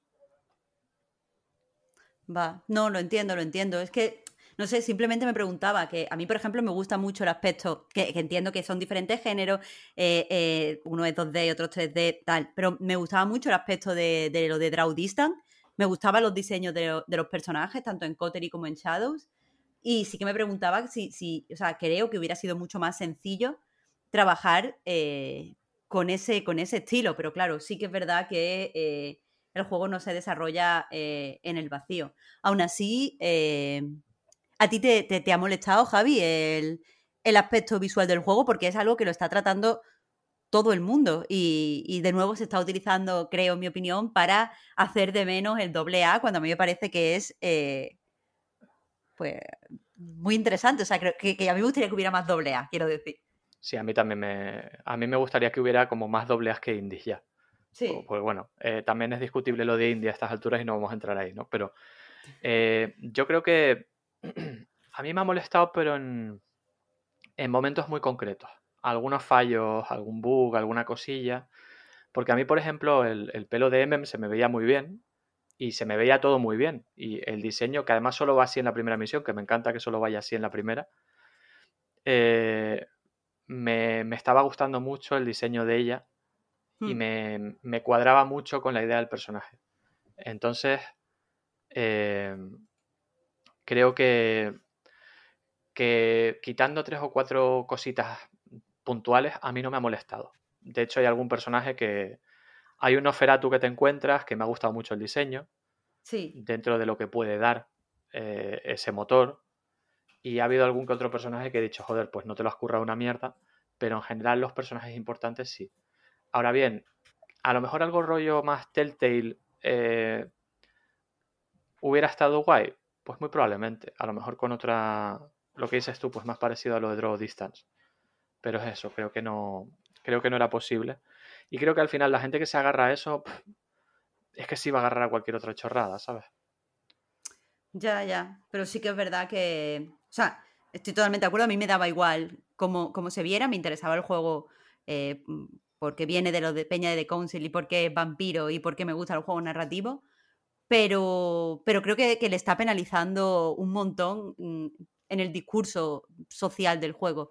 Creo que eh, mucha gente cuando salieron los primeros trailers se motivó, cuando salieron los últimos trailers que se veían de una forma mucho más cercana al juego, se veían más fieles, eh, mucha gente le dio bajona y al final eh, creo que, que este hiperrealismo lo que ha llevado es que al final la gente esté hablando en términos de mirad cómo se ve, hay que pagar 60 euros por algo que se ve así, que son discursos totalmente superados y por eso mismo creo que quizás se podrían haber evitado, aunque no sea culpa en realidad de Big Bang Wolf. Total, que es un tema complejo. Simplemente quería, quería sacarlo por si alguien se lo estaba preguntando de los que está escuchando el programa. Sí, Sí. Yo, yo, yo al que esté escuchándonos le diría que bueno, que intente. Yo entiendo que muchas veces las cosas entran por los ojos y que es verdad que hay, hay momentos que tú lo ves aquí y dices, joder, te lo podías haber currado un poco más. Pero yo creo que entendiendo que muy probablemente sea una, una decisión no tomada por el estudio y mediada por, por el resto de cosas que había en desarrollo, detrás hay un juego muy interesante que sería una pena que se pierdan por, por dejarse llevar un poco por eso. Y aparte los entornos tan increíbles, o por lo menos mi opinión. Los Sí, los diseños entornos- de interiores, Los interiores son espectaculares. Hay un par de sitios en concreto que son una maravilla y además están muy bien pensados, muy bien insertados. Hay una variabilidad bastante guay que te permite pues catar un poco todas las experiencias que te puedes encontrar, desde un palacete a, a una mazmorra, a un barco abandonado. Hay, hay bastantes cosas muy chulas y que están bien construidas. Entonces es lo que dices tú. eh, visualmente Sí. los escenarios te dan. y el diseño de nivel es impresionante. Eh, muy bueno, en mi opinión. Sí, muy bien pensado. Yo fíjate, a este, a este le, le tengo ganas, pero no podía parar de pensar en, en, en los de Draw Distance, precisamente, porque creo que le, le va guay a falta, a falta de... mm, ¿Cómo decirlo?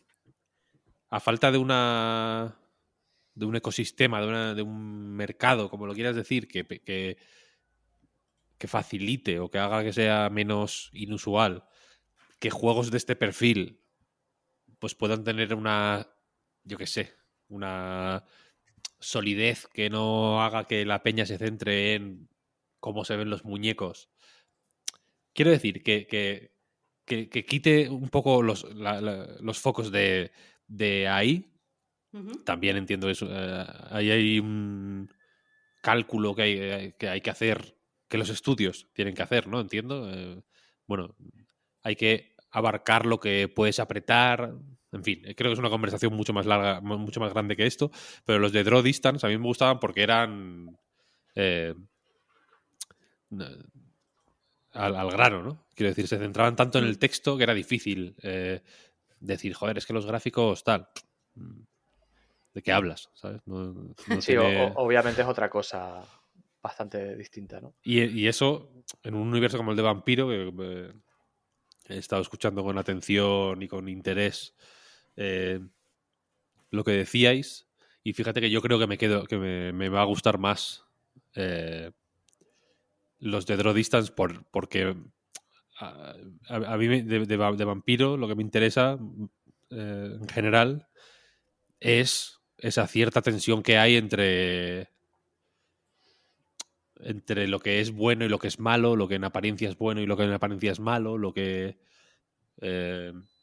cómo se cómo se en fin, cómo, co- la, navegación difícil que hay por esa frontera, ¿no? De, del- del- de lo bueno y lo malo. Creo que es un universo que, que- que da pie a, a, pues en fin, a explorar ciertos temas eh, de una forma que yo, escuchándoos hablar, pensaba, joder, ojalá hubiera algo como Disco Elysium, pero de vampiro. Al final, en- quiero decir, en realidad, esto sí- ocurre siempre lo mismo, ¿no? En plan, joder, el, el Kirby, qué guay. Ojalá hubiera un Disco Elysium de Kirby, ¿no? Es como to- todo, es. Yo Ojalá, lo- ojalá todo fuera Disco Elysium. ¿eh? Al final. Yo creo que el- lo, lo bueno de que sea un juego de rol es que esa posibilidad existe, pero de momento no en videojuego. Pero sí que puedes hacer partidas muy chulas con, con la gente. Y de, y de verdad que yo quiero recomendar los de Choice of Games. Los que son de puro texto. Es puro texto. Pero de verdad que merecen la pena. Eh, son cuatro. Los cuatro son cada uno de su padre y de su madre. Tienen puntos de partida muy distintos. Y los cuatro me parece que están muy bien escritos, cada uno son de un autor distinto. y que tocan temas muy locos. ¿vale? Hay uno, por ejemplo, que eres un mensajero, eh, porque dentro del lore de la mascarada ahora no usan móviles ni usan internet para que no les pillen. Y llevas a un mensajero nocturno, un tipo que va con un coche destartalado por el, por el sureste de Estados Unidos, conectando ciudades y conectando y llevando mensajes de un sitio a otro, que tiene varias ideas muy locas y que es muy divertido y que está muy bien escrito. Y luego los otros a lo mejor son un pelín menos locos, pero tienen todas cosas muy chulas. Y a lo mejor ahí sí vas a encontrar mejor eso, está claro. Lo que pasa que al precio de, que no haya interfaz, de que es puro texto y de que tengas que usar, como dicen ellos, el, increíble poder de tu imaginación. Eh, claro, eh, aquí entiendo que la, pues en fin, lo jodido de cómo está la cosa es que mm, me da la sensación de que vamos a tener que utilizar el increíble poder de nuestra imaginación durante más tiempo o, de forma más intensa de lo que quizá nos gustaría. Pero ya no solo con vampiro, entiendo que a mí lo que me jode es que al final es que los vampiros, que como eh, figura de, literaria son súper potentes, pues en fin, siempre se utilizan de una forma un poco, un poco pocha, ¿no? Porque lo que has contado ahora de este, pues, de este mensajero eh, que va en un coche. Eh, Night Road, para quien quiera el juego. A mí este punto de partida me parece increíblemente estimulante. Y, pero incluso en cine, quiero decir que. Mm, ahí, te, podría salir un peliculón en cine. Acojonante, mm. claro. Eh, mm. Hay las propuestas así que más, eh, no sé cómo decirlo, que más apoyo eh, económico tienen, que más, las que más eh, presupuesto, seguimiento, fandom, etcétera, tienen, son basuras meme como Crepúsculo, cuatrilogía que he visto entera aproximadamente 300 veces. No estoy echando shade en la gente que, le gusta. Evidentemente, la escena del béisbol de Crepúsculo 1 es increíble. Lo, mejor que ha ocurrido en el cine en la historia. Pero, a mí, pero, por ejemplo, pelis como. Eh, ¿Cómo se llamaba esta? La de Yarmush. Only, eh, Lovers, Left, Alive. Qué peliculón esa peli, por Madre ejemplo. mía, y qué guapos son todos en esa película. ¿Verdad? es increíble, qué esa película a mí me parece infinitamente más eh, potente, ¿sabes? Que, el, que la típica parida de, del, del, Draculín, ¿sabes? Eh, sí, o, Byzantium también, que tiene un, punto de partida parecido, también es otro peliculón. Yo, yo vi el otro día, se las he puesto aquí en el chat, eh, Camarada Draculich, que es en la Guerra Fría, en la Hungría soviética eh, y de vampiros también, y recomiendo encarecidamente. Y es lo que dices tú, al final lo que se lleva la pasta es lo, de siempre, y es muy difícil salir de lo de siempre. Eh, y, pueden salir fuera de, los, de lo habitual, tienes unos márgenes increíbles para explorar. Y que, y que al final, yo qué sé, Bloodhunt, por ejemplo, por mucho que pueda doler a, a, cierto, a cierta gente o a quien sea, está mucho más cerca de Crepúsculo que de cualquier otra cosa, ¿no? En el sentido de que son estos vampiros como atléticos. Como que la. A, mí me interesa más el vampiro eh, eh, por, eh, por, por, lo que pueda decir sobre la condición humana, que es que el vampiro atlético que tiene que batear la pelota cuando hay tormenta, ¿no? Para que los truenos tapen la, violenta sacudida ¿no? que, da la pelota. Eh, que al final es lo que suele estar en los juegos, ¿no? El, este vampiro como superheroico un poco, que creo que es mucho menos interesante y que igual es también mucho más difícil de...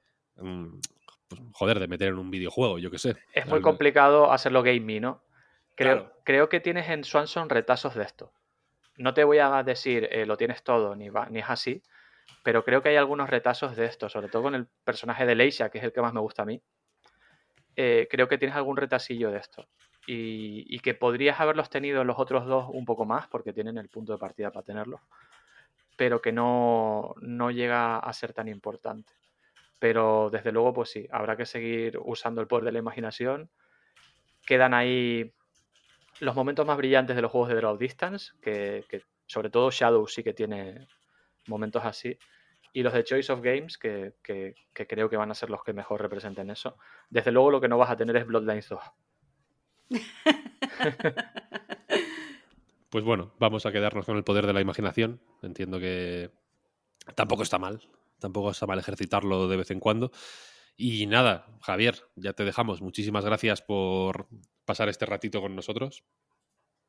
A ustedes, eh, un placer. La verdad que me encanta estar aquí, me encanta estar hablando de, de lo que estoy hablando. Y ha sido un ratito muy agradable, así que gracias a ustedes. El honor es nuestro. Podéis leer el análisis de Swanson de Javier en niveloculto.com, ahí está. Si bicháis por su Twitter y os interesa el asunto, podéis también pillarle las novelas. Que no, que en fin. Leer, eso sí que es usar el poder de la, de- de la imaginación, ¿no? Al final. Eso sí. en su y- máxima expresión. Es- Y, y- y querría pensar que mucho de lo que pides tú está en, e- está en esas dos novelas. Pero Claro, tampoco eh. quiero ponerme pesado. Claro, ya tampoco yo quería aquí quedar de baboso, pero que, la, que esos puntos de partida creo que son. eh, o sea, de lo que yo hablaba es un poco, pues en fin, eh, lo que lo que creo que intentas eh, ensayar en esas novelas, así que me parece fenomenal. Y nada, seguimos con el programa. Muchas gracias, Javier. A ustedes, chao. Otro saludo para Javier desde aquí. Me sorprende que os haya gustado tanto, ¿eh? El vampiro existen. No sé si me sorprende. Quiero decir que con los primeros análisis parecía que no se ponía la gente de acuerdo y, y tenía curiosidad por saber en, en- en qué bando estaba, sobre todo tú, Marta, que conocía de las ganas que le tenías, ¿no? A mí, ya te digo, eh, como fan de la franquicia, eh, me ha gustado. Tengo muchas ganas de leer el resto de análisis. Vosotros sabéis que yo hasta que no escribo el mío no, no me gusta leer los de los demás, pero me, me cuesta creer que a una persona eh, que, que le interese el juego de rol y que esté más o menos puesto en el lore no esté contentísimo con, con el trabajo de Big Bad Wolf. Pero bueno, Ya, ya, ya. Es que ya digo, más allá de lo cutre, en en lo que creo que sí estamos y estáis de acuerdo, un poco. que yo había leído críticas a, al cómo está escrito incluso, pero bueno, ya, ya nos dirás, ya nos dirás más en, en el análisis. Poco se escribe en Roller Champions. Esta, esta parte de... mía, el rey de la transición. Bueno, es que esta parte de- es que tengo que darme prisa, Marta, porque esta parte del podcast es a traición, porque Víctor se ha tenido que ir un momentín Eso es. y, y- y no podemos seguir con el juego que él quería comentar, con lo cual colamos aquí los patines. ¿A ti qué te ha, qué te ha parecido, Oscar? Eh, yo no he podido jugar mucho, y no por nada, sino por, por problemas en los servidores y no te deja el juego, juego. claro. Sí, sí. Claro, en- de base en, en muchas ocasiones ni siquiera te deja jugar. Pero me ha llegado hasta a crashear el juego. No sé si te ha llegado, has llegado Varias a este punto, veces. pero- O sea, yo tengo. O sea, a mí me ha sacado del juego en PlayStation, en Xbox y en PC no porque no lo he probado, pero, pero, apostaría que también. Al TF4. Pues sí, sí. A ver, las veces. O sea, he encontrado alguna partida que otra. Creo que he podido jugar cuatro partidas normales, aunque me costó al principio encontrarlo porque en el buscador de, mm, de partidas eh, buscaba sin querer al principio lo, el primer modo y el primer modo no es, no es. No es no es jugar como tal, ¿no? No es echar partidas, es un modo como de, de práctica. Pero bueno, eh, cuéntame tú qué tal, qué te ha parecido a ti. Me parece un juego muy curioso, porque no, no lo entiendo. Y de nuevo vuelvo a, a- a eso. A... Yo todo lo que digo y lo que pienso y lo que hago es para intentar comprender aquello que no entiendo. Y Roller Champions no lo entiendo. Esto, un poco de contexto, muy poquito. Se presentó en el E E3 2019. Se pudo probar. Eh, ya entonces, de hecho yo en, en el juego actual tengo una camiseta de, de tester porque jugué esa beta. Y, y entonces era básicamente el mismo juego. No, no, no sé qué se ha hecho durante los tres años que separan la beta del lanzamiento. Pero la cuestión es que la, la premisa no me parece mal. Tampoco estoy enamorado con esta idea de dar vueltas en una pista oval para acumular puntos y añadirlos al marcador solo si lanzas una pelota a través de un aro. Me parece que está guay. El diseño del juego creo que es divertido y que, que no, no se le puede pedir mucho más, queriendo ser sencillote como es. Pero todo lo demás me tiene absolutamente desconcertado. O sea, esto es un juego free to play, online, 3 contra 3. Te vas pasando la pelotica para, insisto, ¿eh? ir dando esas vueltas. Hay cuatro zonas en la pista por las que hay que pasar para eh, habilitar la canasta, digamos. Y tú puedes, eh, hay que pasar por orden en esos checkpoints, pero puedes, eh, si te toca el checkpoint número 3, le puedes entrar por un lado o por el otro, ¿no? Puedes despistar a los rivales dando media vuelta y haciendo esa parte de, de la pista al revés. Sí, imaginando el óvalo como un cuadrado, estaría como un, un punto en cada esquina, ¿no? Exacto. Entonces, si, si pasas por los cuatro checkpoints, es decir, si das una vuelta para entendernos, y después anotas, tienes un punto. Si das dos vueltas y después anotas, tienes tres puntos. Y si das tres vueltas y después encestas, tienes cinco puntos y por lo tanto ganas el partido. Entonces, a nivel de mecánicas, mm, hay lo que hay. Puedes esquivar, puedes placar para robar la pelota y la puedes pasar, poco más.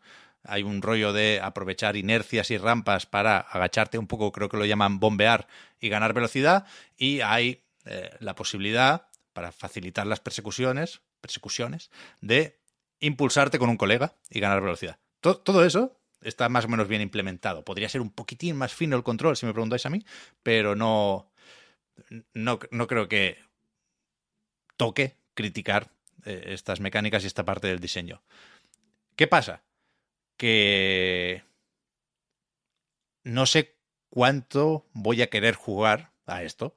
Es decir, me viene a la cabeza eh, Knockout City, el juego de balón prisionero que en principio publicó Electronic Arts, ahora se han medio separado y por ahí seguirá, que tú lo probabas y decías, hostia, mal no está. Partamos de aquí. Pero a la semana te habías olvidado completamente de él. Creo que a Roller Champions le puede pasar lo mismo fácilmente. Yo no me veo jugando a esto varias temporadas, ¿eh? ni muchísimo menos.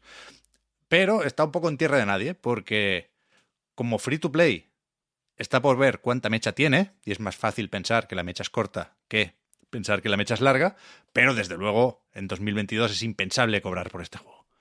Entonces, yo creo, y es solo una impresión que me saco de la manga, por supuesto, que Ubisoft ha tenido estos tres años en el congelador esperando a ver si alguien inventaba un nuevo modelo de negocio.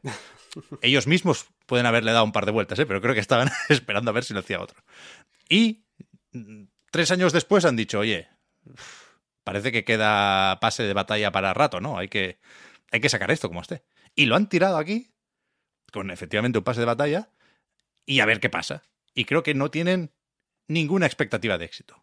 Porque no lo han promocionado, porque está sorprendentemente descuidado todo lo que tiene que ver con la monetización, y porque, ya digo, me cuesta muchísimo pensar en alguien que quiera pagar por el pase de batalla, en tanto que me cuesta mucho pensar en alguien que quiera gastar dinero para personalizar unos patinadores y unas patinadoras tan rematadamente feos. O sea, el avatar es un despropósito. Creo que nunca le he visto pestañear, que nunca le he visto abrir la boca. Es un muñeco muerto que celebra los goles de, entre comillas, de una forma penosa, que cuando ganas un partido, la pantalla de hacer bailes frente al equipo rival es de puta vergüenza. Y, y, todo eso es lamentable, pero lamentable de una manera que, que, me cuesta entender. Toda la ropa es penosa. O sea, es un juego sorprendentemente feo. Cuando en Ubisoft yo creo que habían sido los reyes del envoltorio. Y aquí me falla 100% el, el envoltorio. Y, por supuesto, eh, por encima de esto están los errores de matchmaking, lo de que te eche del juego, se cierre la aplicación al buscar partida. O sea, claramente se lo miro poco. Pero lo otro, joder, me sorprende bastante. Sí, pero también no, no, te quieres parar en lo jugable, pero sí que es verdad que, que, hay cosas que se echan en falta. Sí que es verdad que a nivel de controles, por ejemplo, eh, si miras el menú de todas las cosas que puedes hacer, eh, da la sensación, a mí me abrumaba un poco de primeras. Decía, madre mía, que, ni siquiera es lo mismo un esquive dándole una vez a cuadrado que dándole dos veces a cuadrado. Porque, porque por el ejemplo, tutorial está mal. El tutorial está o sea, mal porque te, no te explica lo que te tiene que explicar, eso es. Claro. Tendría que haber el típico nivel de tutorial de que el primero es el básico y sea el que hay, está bien, pero luego otro, digamos, avanzado que te explique claro, o sea, cómo funciona el resto de cosas. Sí, sí, las con una pocas partida opciones real. las pocas opciones de éxito que tiene este juego pasan por eh, conseguir que la gente sepa jugar. Y de momento no lo está consiguiendo. Porque o juegas con dos colegas más o, o no te la van a pasar y seguramente te va a tocar un equipo con el que no vas a congeniar ni a aprovechar las dinámicas eh, de equipo porque es que la, la gente, eh, en general, yo, tampoco he echado 80 partidas, ¿eh? puede que haya jugado 8 partidos. La gente no sabe jugar porque no se lo han explicado. Claro. Sí, sí, sí. Y bueno, es cuando no te ponen con gente desconocida, te ponen directamente con, con bots. o sea que, que tampoco saben jugar. que tampoco saben jugar. De hecho, sí, peor todavía. Pero, pero no sé, luego el control me, me fastidia este tipo de juegos. Fíjate el, el ejemplo que me pasaba con Trek to Yomi, lo comenté la otra vez en el primer podcast de este mes, precisamente, que da la sensación de que es más ágil de lo que luego te presenta, ¿no? Porque tú ves eh, las imágenes y es todo, es todo fluir, es, hay que, está el botón de R2, creo que era, para, mm, como para a que te afecte más la gravedad, ¿no? Para que se agache el, el muñeco y que cuando estás bajando una cuesta ir más fuerte, como en el Exo One. Fíjate el, el ejemplo, ¿no? Pues el problema es que se corta muy fácil esa fluidez. Cuando vas con la bola que no puedes hacer el salto más grande que te sirve para poder pillar más cuesta. eh, si quieres girar, los giros también son muy bruscos. Creo que, que también se corta mucho el flow, que es precisamente lo que, lo que más tendría que tener. Pero tampoco ayuda eh, el tema de la pista, que entiendo que es adecuada y que da para da, da juego en realidad por el tema de poder ir cambiando de dirección, si ves que estás muy acorralado, puedes ir, aunque tengas que dar más vuelta para pasar por el siguiente eh, el siguiente punto, pues puedes dar, la vuelta, puedes pasarla, puedes hacer varias cosas ahí, ¿no? Pero que solo haya esa pista, yo creo que eh, tú llevas ocho partidas, pues a lo mejor con otras otras cuatro ya no, no da para más, ¿no? Sí, sí, bueno, es que igual ni juego otras cuatro, ¿eh? sí, sí, claro, Si- pero... Si no encuentro un equipo, no voy a jugar otras cuatro. Pero precisamente el, el tema de que decías que desde 2019, ¿no? Era, fue la primera beta y no ha cambiado nada, pues este es el tipo de cosas que pueden haber ido añadiendo. Ya, pero yo es que creo que aquí el, el referente era Rocket League. Hmm. Y si te pones con mm, circuitos cuadrados o con forma de Montmeló, se te lía. Se te lía. Yo creo que, que había que apostar por la simplicidad en ese sentido. Sí, sí, sí. Pero Pero bueno. luego más allá de, de esto es que es una verdad que, anécdota de juego. que funciona también el sistema de del, del roller pass, este tam- yo es verdad que no estoy muy familiarizado con los juegos como servicio, aquí el experto eres tú, Pep, pero, pero los menús incluso me parece que, que no tienen ningún sentido. Eso sí, Está mal, está mal, está mal. el, aproveché y gasté 100 puntos de estos de Ubisoft para, para subirme 5 niveles. Ir ¿Sí? con un casco un poquito más chulo, pero. Pero no, no da para mucho, no da para mucho. Sí, curioso. Yo creo que la remontada de Ubisoft tendrá que esperar.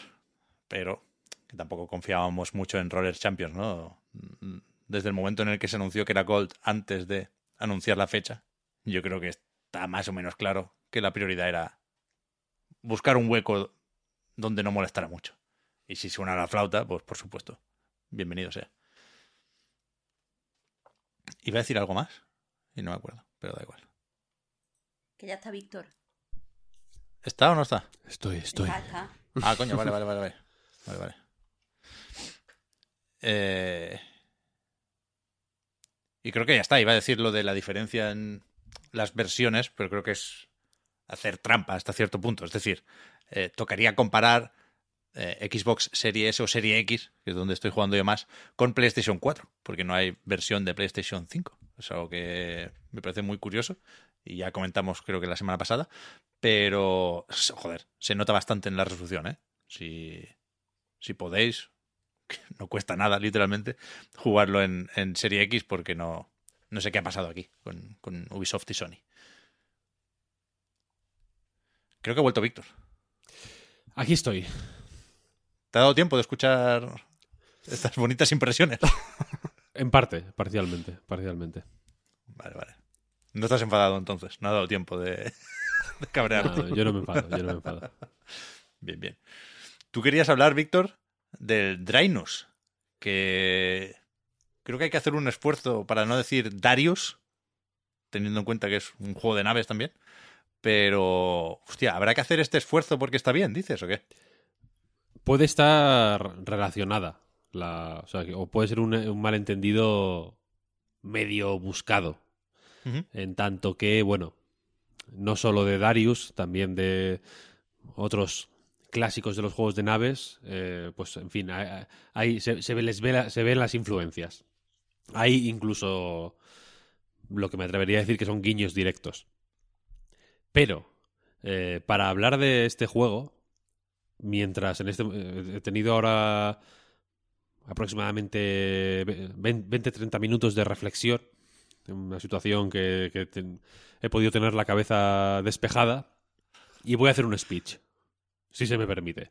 Sé que hay mucha gente contraria a estos speeches, así que voy a intentar hacerlo breve, tan breve como pueda y muy variado, porque voy a hablar de eh, cómo acceder a...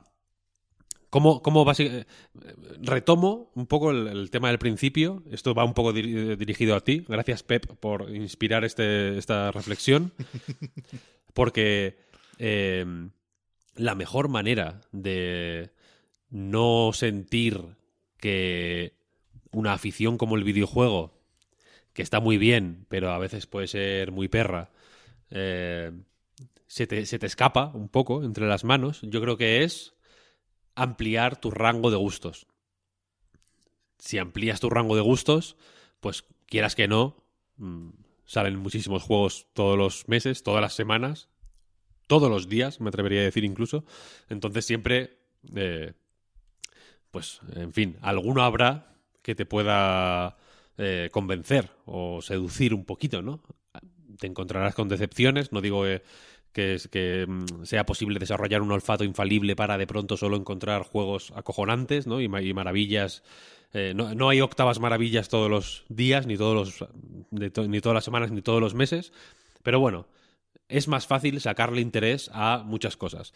¿Qué pasa? Cuando se habla de esto, en plan, cómo ampliar mi rango de intereses, o incluso, yendo más al extremo, cómo aficionarse a los videojuegos si no tienes afición a los videojuegos. Normalmente se dan eh, recursos que a mí me parecen, eh, pues en fin, papillescos. Ya he hablado de este asunto.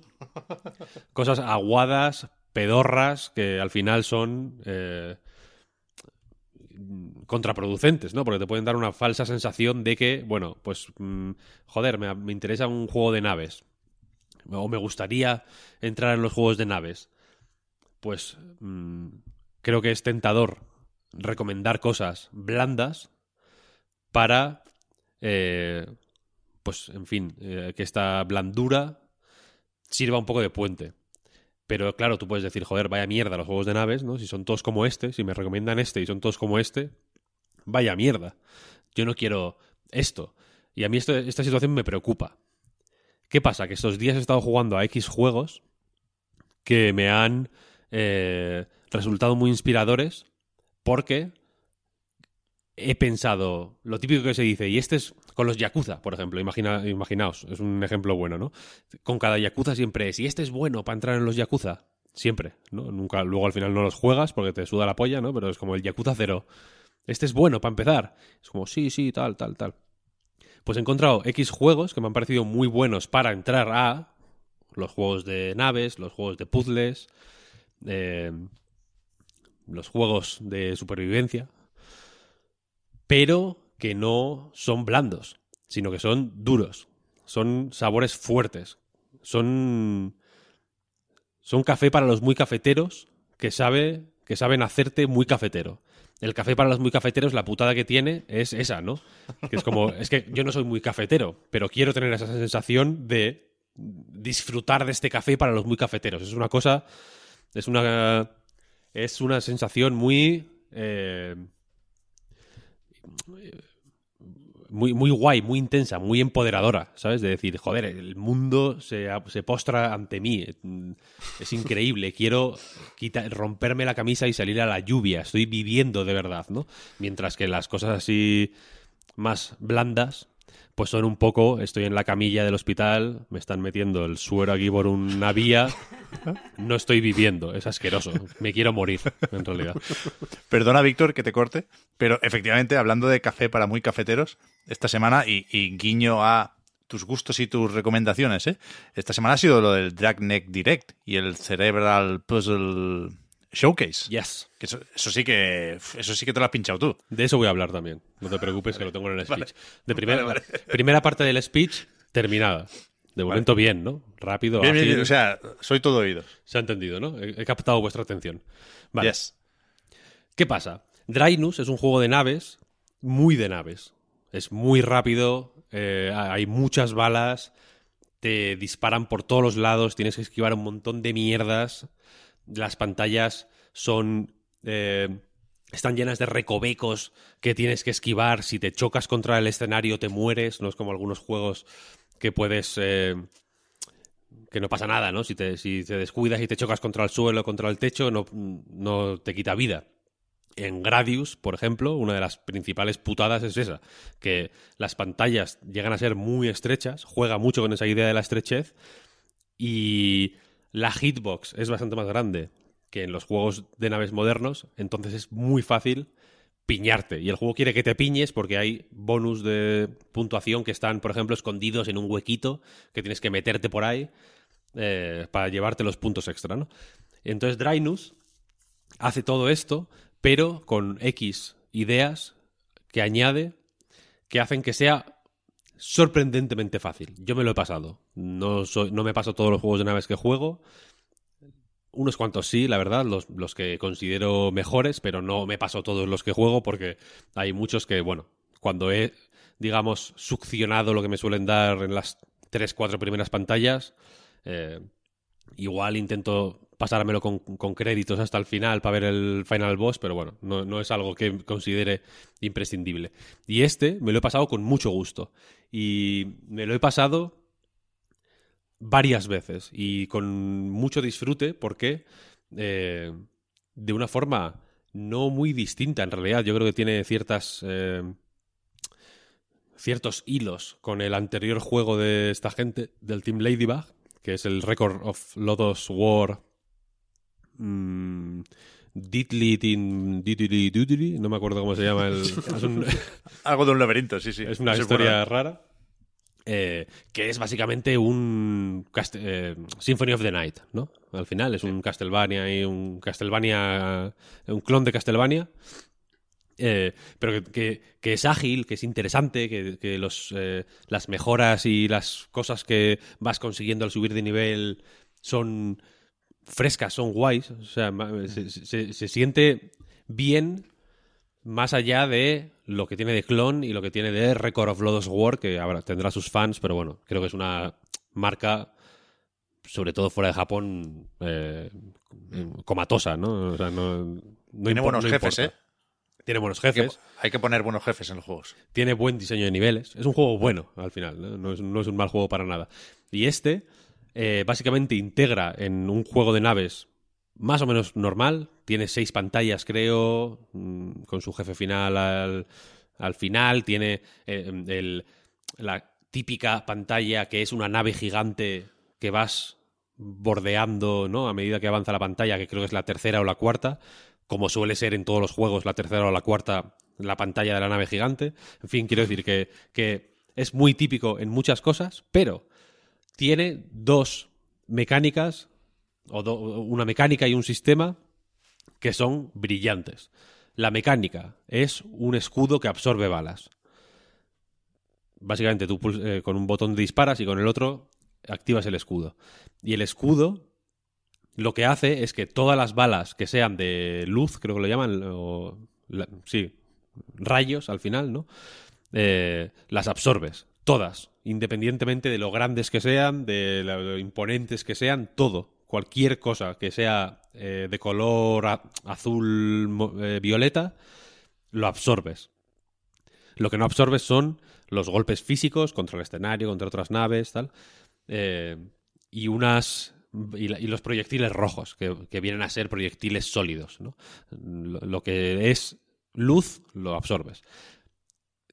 Cuando absorbes esto, que hay una barra que se vacía a medida que vas absorbiendo y que luego se llena súper rápido también, se vacía y se llena a, muy buena velocidad, cuando absorbes y sueltas la absorción, la energía que has absorbido la sueltas contra los enemigos. Y es muy tocha, tiene mucho poder.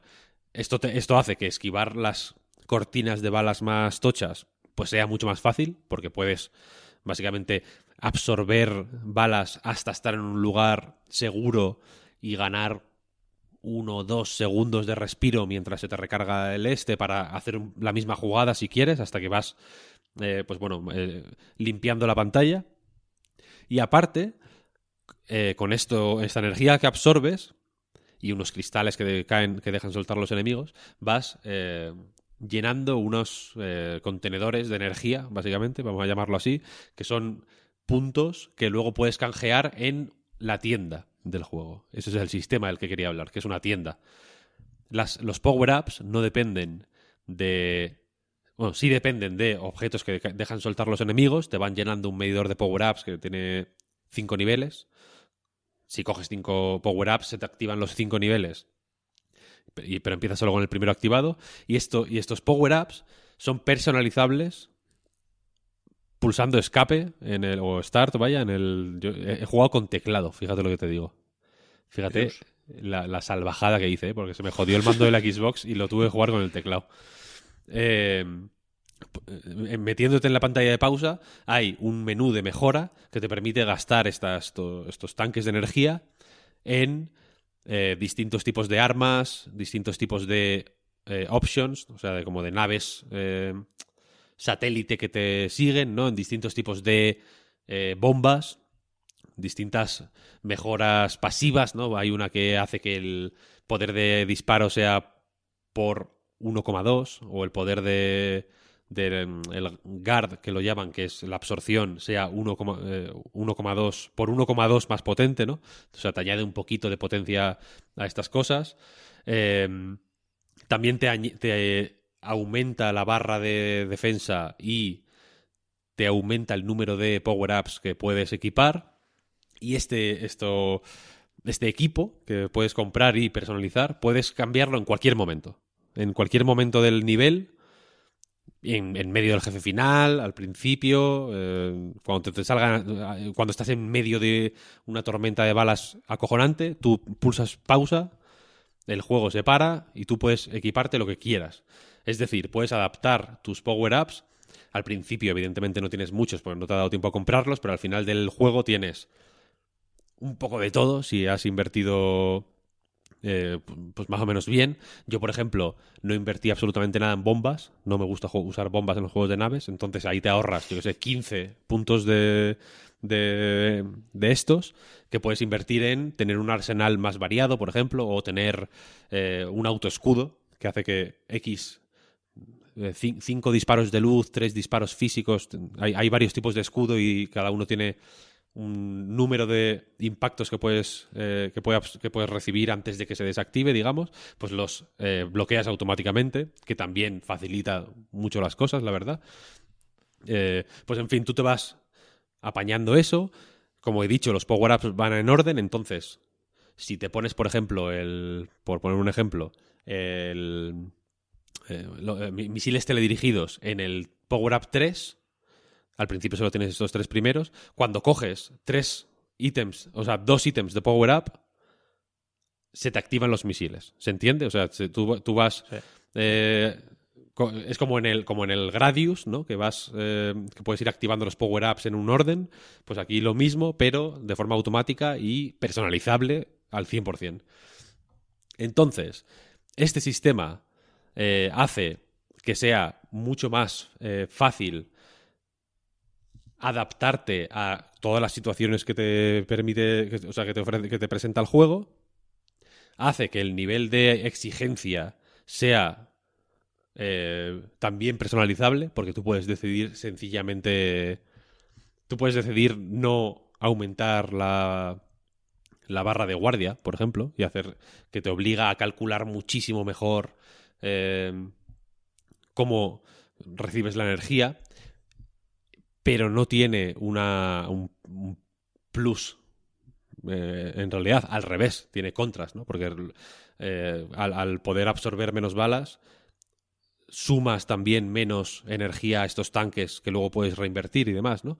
Es decir, que no eh, recompensa de forma explícita el ponerte piedras en el camino, como si pueden hacer pues la mayoría de juegos de naves en realidad, ¿no? Los que te, por ejemplo, te dan bonus de puntos por no, por cada bomba sin usar al final de la pantalla, ¿no? Esos te, te recompensan por no utilizar las bombas. Ven el uso de las bombas como una debilidad, incluso se podría decir. Eh, y entonces, eh, eso, junto con un sistema de checkpoints que no te obliga a jugarte el juego entero de una sentada, tú puedes salir, si te matan, continúas donde estabas.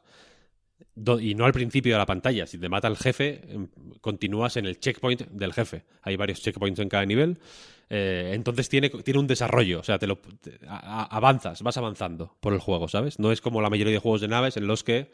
eh, pues si te matan en la, pa- en la pantalla 4, jódete y baila, porque tienes que empezar desde la primera otra vez.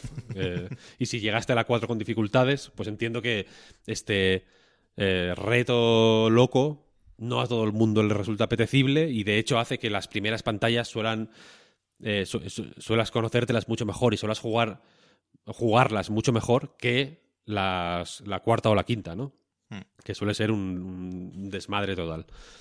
Eh, entonces, ¿qué pasa? Es un juego relativamente sencillo, es fácil terminártelo, pero a medida que vas eh, jugándolo, pues tienes acceso a modos de dificultad más eh, elevados que no se limitan simplemente a meter más balas, sino que retocan estos sistemas eh, de mejoras, por ejemplo, para, pues bueno, eh, po- ponerte las cosas un poquito más difícil de una forma más interesante. Te... eh, vas, simplemente entendiendo a usar cada arma de, formas distintas y vas viendo cómo los niveles están hechos de una manera eh, hiper interesante para, para tener varios modos óptimos de resolverlos. En muchos casos hay varios caminos incluso que puedes seguir y eso hace que eh, sientas que estás tomando decisiones eh, que tienen un un- una razón de ser, un sentido, un- una utilidad y que no sea simplemente que estás probando mierdas hasta que encuentras la forma que, va- que vale de jugar y en ese sentido eh, pues es un poco como R-Type Final 2, que es un juego que pasó medio desapercibido, pero creo que está muy bien, porque también, eh, como, como tiene mil millones de naves y cada una tiene sus power-ups y sus tal, eh, y también se pueden cambiar a mitad, de- o sea, está ahí a principio de nivel, pero eso también te permite, digamos, eh, planificar una partida cogiendo tal o cual power-up en cada pantalla para, pues bueno, resolver los retos individuales o específicos de cada una de la manera que mejor se te dé. Hay algunos que sí que son claramente mejores, pero en general, pues bueno, eh, te, te permite ahí un. te da un chance de. Bueno, eh, elige lo que, lo que más cómodo te sientes. En, Dry, es así, pero por mil, porque puedes elegir las armas y los escudos y demás que, con los que más cómodo te sientas en cualquier momento. Como si quieres matar a un enemigo con cada combinación de armas, ¿sabes? Es más coñazo, evidentemente, andar cambiando todo, pero bueno. Y tiene ideas muy guapas, como por ejemplo el hecho de que las eh, los power-ups de, de que añaden fuerza a, tu, a, tus ataques, tienes que equipártelos en slots de power-ups. Es decir, que si equipas el power-up de por 1,2 de, ener- de fuerza del disparo, es un hueco menos que tienes para pues para poner otro arma, por ejemplo, ¿sabes? O, o otra o un option o lo que sea. Eh, y me parece un juego alucinante, realmente, alucinante, muy, muy bueno, muy, muy accesible. Visualmente es un pepino que se te va a la puta cabeza, la verdad. Eh, narrativamente es sorprendentemente sólido. Tiene sus medio diálogos, tiene sus, sus, momentos medio scriptados interesantes. La forma en la que juega con el concepto de loop en el juego de naves. El loop es básicamente cuando matas al jefe final, vuelves a la pantalla 1, ¿no? En los juegos de naves más eh, normales. Este rollo, pues desde Gradius 5, por ejemplo, que ya jugaba con el concepto de loop de una forma súper inteligente. Gradius 5, otro juego que tengo en la Play 3, que hablábamos el otro día de los juegos que tengo en la Play 3. Treasure en su mejor momento, probablemente. Eh, aquí también juega con el concepto de loop de esa manera. Se puede medio intuir porque uno de los personajes es una rana antropomorfa que, eh, que es viajera en el tiempo al final. Entonces, bueno, ya entiendo que, que sabéis por dónde o imagináis por dónde van los tiros. Y entonces este juego es un juego de naves muy bueno, muy fino, muy inteligente, muy elegante, muy tal, pero que puedes jugar sin necesidad de ser un friki de las naves ni de tener eh, 700 horas de vuelo en muchos otros juegos de naves para eh, saber que ni siquiera cómo empezar, ¿sabes? O para sentir que estás eh, que, que- que puedes sobrevivir más de 10 minutos con, con, ¿sabes? Con cierta soltura. Aquí, ya digo, tiene muchas cosas, muchas mecánicas pensadas para reducir drásticamente la dificultad o para hacer que sea adaptable a lo que necesites o lo que te apetezca en ese momento. Y eso me parece muy guay. Y por eso lo recomiendo. Luego, eh, hablando de puzzles, eh, antes lo has mencionado, salió el otro día una cosa que se llama Cosmos 9 Bundle, que son nueve juegos de puzzles eh, muy breves. Por separado cuestan cada uno 3 euros, una cosa así, y juntos creo que cuestan 12, los nueve. Y la cosa es que estos juegos de puzzles están. se presentan explícitamente como una puerta de entrada a eh, el mundo de los juegos de puzzles. Que puede resultar contraproducente porque al mismo tiempo eh, algo que tienen en común todos ellos es que son medio alienígenas, en el sentido de que, la mayoría están ambientados en mundos alienígenas, mm, literalmente, pero también en el sentido de que no usan texto, por ejemplo, no usan las instrucciones, no suelen darse eh, con palabras, eh, sino que están más pensados para que experimentes toqueteando piezas y viendo cómo reaccionan y cómo van funcionando y de ahí eh, el, primer puzzle en todos ellos es eh, entender cuál es la mecánica y luego a partir de ahí pues ver cómo se desarrolla, ¿no? Y aquí hay eh, unos cuantos juegos muy finos, todos duran... Otra cosa de los juegos de puzzles es que la mayoría son muy largos, ¿no? O sea, el Stephen Sausage Roll, guay, pero son 300 puzzles, una cosa así. Igual dura 50 horas ese juego, ¿sabes? O en la Monsters Expedition también son 250, creo, o algo así, puzzles, o, o, o- o más incluso. Creo, creo que era el Bonfire Pixel, que eran 250. En la Monsters Expedition igual son 500 Es puzzles. muy, o muy una largo, cosa- sí. Aquí se, se, se anunció, creo, la, la edición física, ¿no? Que viene con un mapa del mundo del Sí. juego. Que cada Sí, puzzle es una islita pequeña. es una puta demencia de mapa, vaya. Y, o sea, y, cada, y algunas islas tienen más de un puzzle, es que esa es la cosa, es uno de los giros del juego es, es- es ese. Eh, entonces son juegos que, nor- que son... eh, o sea, el ejercicio, entiendo que al final es coger la mecánica y llevarla hasta sus últimas consecuencias. Y por eso son todos eh, acojonantes de largos, o de, de- de Witness, sin ir más lejos, ¿no? Que también es un juego que 30, 40 horas, fácilmente. O sea, son juegos contundentes. Y estos son todos como de una horita, dos, más pequeñitos.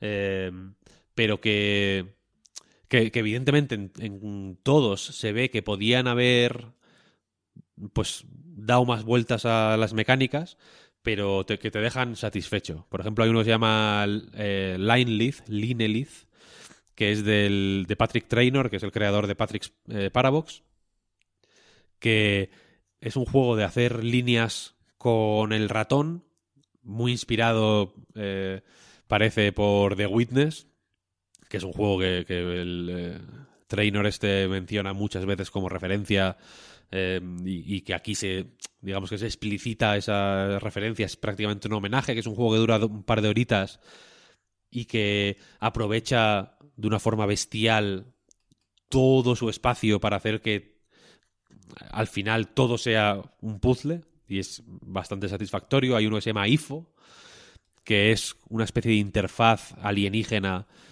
llena de símbolos que tienes que ir aprendiendo a manipular y, a, y descifrar su significado y para qué sirven y cómo utilizarlos para avanzar por esa interfaz. Hay otro que se llama Space Dax, que es eh, un rollo Lemmings, que tienes que rescatar a unos patos que están perdidos por el espacio. Eh, hay uno que se llama... eh, lo voy a buscar porque no me acuerdo. Hay uno que se llama Triga, eso es, Triga. Que tiene un rollo groovy noventero, como con mucho morado, mucho fucsia, mucho amarillo, así medio toe a Nerl, por entendernos.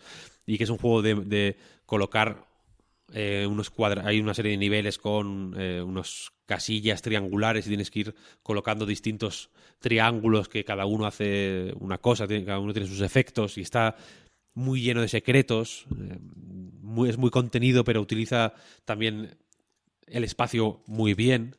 Aparte tiene mucha coña, el juego no para de decirte que no hay ningún secreto, que no busques más, tal, cuando te lo, te lo pasas como en 5 minutos o, o en 10 minutos y te sale la pantalla de final en plan, hey, guay, felicidades, fantástico, tío, tal, y entonces y hay un botón que es back para volver al menú de selección de niveles y otro que es exit y te pone, ya lo has hecho todo, no hay ningún secreto, 100% que no hay ningún secreto, no le des al botón de back y cuando vas a intentar darle al botón de back se escapa. Como que es, al final tienes que darle escape para volver atrás. Y son juegos, eh, ya digo, nueve juegos que son muy accesibles porque al final es eh, tienes que ti- tienes que tener 5 o 10 minutos de paciencia con cada uno para ver para empezar a ver resultados tangibles, ¿no? Para decir, vale, pues si junto esto con esto ocurre esto y si junto esto con esto ocurre lo otro, ¿no? Y para eh, empezar a ver eh, progreso en todos es súper inmediato, ya digo, las mecánicas se explican sin palabras, muy rápido y de una forma por lo general muy satisfactoria, son juegos muy cuidados en lo visual también. Eh, Cada uno es de una persona distinta, así que hay estilos súper eh, diferenciados, pero el scope es más o menos el mismo en todos, eso está guay también. Y son buenos, no son juegos de puzzles pochos, no son mierda, que digas... eh, que digas, joder, eh, vale, me... todos los juegos, to- toda la peña que hace este tipo de juegos habla de thinky, thinky puzzles, ¿no? Como, como puzzles de pensar, o cerebral puzzles. Siempre se habla como el cerebro, de estimular el cerebro, del cosquilleo que te da el cerebro de tanto pensar, de cuánto lo flipas con estos juegos, cuando descubres tal giro de tal mecánica. Y estos te ofrecen esa experiencia rápido, ¿sabes?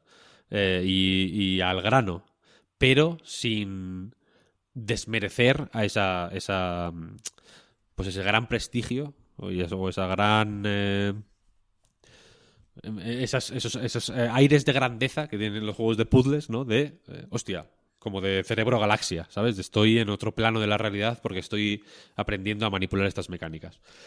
Y estos los hacen, lo- ya digo, lo hacen guay, rápido, fino y con calidad. Eh, así que si a alguien le interesan los juegos de puzzles, pero eh, ve Stephen Sausage Roll y ve que cuesta 40 pavos, creo que ahora está a 10. Eh, o estaba por el- la oferta esa. Si, ya- si ya no está la oferta esta, pues os jodéis y volvéis a pagar 40 pavos porque los merece. Pero. Pero que hay mucha gente que ve el Stephen Sausage Roll, por ejemplo, o el de Witness o tal, y dice, hostia, vaya mostrencos parecen estos, ¿no? No me apetece ahora. Es un poco como el. Yo qué sé. El Ulises, ¿sabes? O la broma infinita. Son, son juegos mamotréticos. Y, da un poco de, de impresión meterse a ellos. Estos son, estos son un libro de relatos, si lo queréis ver así, son nueve cuentos breves que te estimulan el cerebro eh, igual y que yo creo que te dejan con ganas de más y con ya cierta, cierto rodaje para dar el salto a cosas más tochas y más eh, ambiciosas y más, eh, pues en fin, eh, que- y que sí que te dedican, te exigen más esfuerzo y más dedicación y más, y, y- quizá un interés previo por el género. Y si quieres, voy a terminar, Pep, mencionando V Rising. Quiero estar en el... Esto es SEO. ¿En el Esto mismo es- saco? No, o sea, Sí, forma Sí, parte sí. del mismo speech. sí, sí, sí. Tercera parte del speech, o, o cuarta, según como quieras Sí, cortar. cuar- sí, cuarta. Bueno, la, la- la segunda parte tenía dos bloques, ¿no? Quizá. Eh, voy a mencionar V Rising. V Rising. ¿Por qué está hablando todo el mundo de V Rising? Os preguntaréis. Hay dos motivos principales. El primero es Tencent, que ha pagado a todos los youtubers del planeta Tierra para que hablen del juego. Esto no es una conspiración, lo dicen ellos mismos, porque por ley están obligados a decirlo. Y la segunda es SEO es muy tentador poner V Rising en tu web. Google está salivando por contenido de V Rising. Los algoritmos están rojos de la fricción. Lo estarán confundiendo con Metal Gear Rising. Ojalá, está- pero no. Ojalá, pero no. Ha aumentado estos días el número de jugadores un mil por cien. Por los memes, dicen. Ah, sí. Hostia, qué bueno. Sí, ¿no has visto eso? No, no, no. No, no. Hay como un tweet de alguna, no sé si alguna app o alguna empresa de tracking que dice eso, que han subido un mil por ciento los jugadores del Rising porque Eran- por mem- eh, memes del, del senador Armstrong, supongo, ¿no? sé. Ah, había un jugador y ahora hay 100. Es un crecimiento del 1000%. eh, la cosa, eso. Es un juego de SEO, básicamente. Es un juego fenómeno. Es un juego pensado para Twitch. Mm, Es un juego, es el juego al que tienes que jugar si mm, tienes 10.000 suscriptores en Twitch. Tienes que estar en esa rueda. Es una rueda eh, asquerosa. Igual no te gustan ese tipo de juegos, pero tienes que meterte. Es el tipo de juegos que hacen que currar en Twitch o para Twitch sea pues igual de patético y de triste y de alienante como currar en una oficina. Al final, no puedes hacer lo que tú quieres, sino que tienes que jugar al Uber Rising. Yo quiero hacer Pero, eso. Víctor, no, no quiero mm, no quiero interrumpirte en tu discurso, pero eso también nos pasa a nosotros. Claro, A Pep no porque es el jefe, pero yo juego mil cosas que no me apetece jugar. Sí, eso es. Pero son, pero son mejores que Uber Rising, te lo aseguro. Eh, Ah, La cuestión es esa. Yo también quiero estar ahí. Y por eso, el día uno, decidí empezar a jugar a Uber Rising. Quiero hacer el peor tipo de SEO posible, que es el SEO en el podcast. No existe esa, ese concepto porque no hay ningún algoritmo que nos esté escuchando ahora. Y por eso me siento más Oh. libre de Eso hablar te crees tú, sobre vaya. eso. ¡Ah! ¿Ahí? Ah, bueno, en YouTube. En algún sitio nos escucharán. En YouTube, en YouTube. Las máquinas, Sí. quiero decir. ¿Ya? O sea, en alguna base No, de mira, datos, yo no sé- en, alguna, en este episodio, en alguna base de datos, pondrán V Rising. Yo no sé si las máquinas nos escuchan, pero los máquinas, sí, todos. Muchas gracias por escucharnos. Eh, pero la cuestión es que dije, joder, quiero saber por qué, está, qué, qué es, qué es esto de Uber Rising. El día salió un día y al día siguiente había vendido medio millón de copias. Pensé, ¿qui- ¿por qué? ¿Qué está pasando aquí? Eh, entonces lo miré, vi que era como una especie de diablo y dije, joder, qué guay, ¿no? El diablo. Qué buenos recuerdos. Eh, entonces, entonces dije, bueno, pues vamos allá, ¿no? Manos a la obra, me remango, me pongo a jugar. ¿Qué pasa? Que mm, V Rising es un juego online, mm, mul- es, es multijugador con nivel de masividad variable, cada, cada servidor que están distinguidos en varios modos de juego. Hay un eh, PvE que es para que es donde se juega, donde es más fácil jugar solo porque juegas contra el entorno. Hay un PvP que es más o menos el mismo juego, pero donde puedes matar a otros jugadores. Si eres yo, eso se traduce en que te pueden matar a otros jugadores. Tú no puedes hacer nada, básicamente. Luego hay otro que es loot, que se llama loot based PvP, creo, o algo así, que es que si te matan te quitan las cosas, básicamente. Entonces, como que es para pues ya para añadir recochineo a la ecuación. Y la cuestión es esa, hay varios modos de juego, hay servidores, tal y cual. Y claro, yo me puse a jugar Y pensé, hostia, qué guay. Un juego de vampiros, tal, no sé qué. Puedes. Hay un, hay un dash si le das al espacio.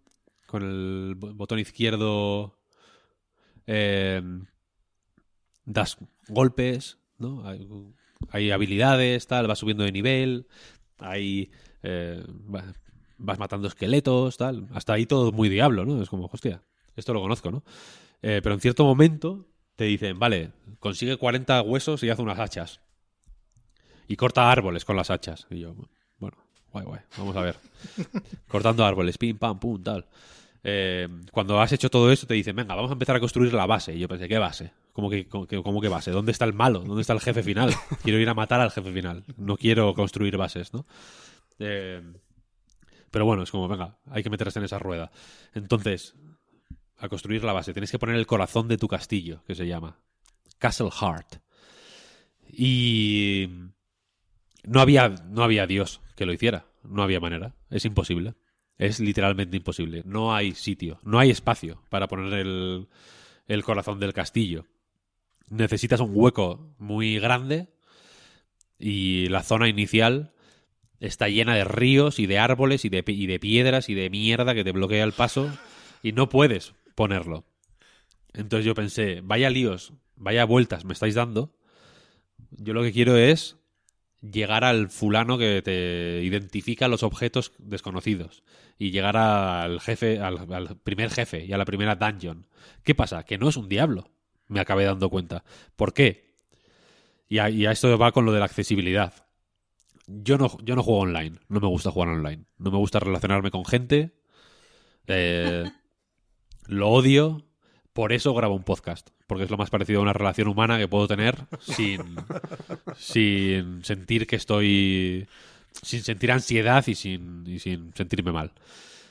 Entonces, claro, en este me metía en servidores en los que había dos personas igual, o una persona, para no cruzarme con nadie. Yo no quería cruzarme con nadie. Me metía en servi- hay servidores de, yo que sé, 80 personas en los que hay 50. Entonces yo me buscaba de 10 como máximo en los que había dos, para no cruzarme con nadie. Yo soy así, ¿eh? de verdad. Pensando que era un diablo. Pero entonces en este servidor donde yo estaba, que estábamos solo yo y otro fulano, eh, llegó un momento que llegó como un golem de piedra gigante, un, un bigardo monumental que tenía una calavera en la- en- en la- al lado de la barra de vida. Huye, huye. Esa es la señal universal de que, de que la has cagado, de que, de que no se puede hacer nada. Y de pronto llegó un fulano y me salvó. El, el fulano que había en ese servidor. Vino, me ayudó y entre los dos superamos ese gran, ese gran riesgo. Y el tío me empezó a hablar. Me puso, hey, tal, ¿qué pasa? Tal. Porque era un servidor eh, señalizado con entre corchetes ES. Eso es lo más parecido a la bandera de España que se puede poner en este juego. y me sentí como. como cuando estás en otro país y eh, te encuentras a un español.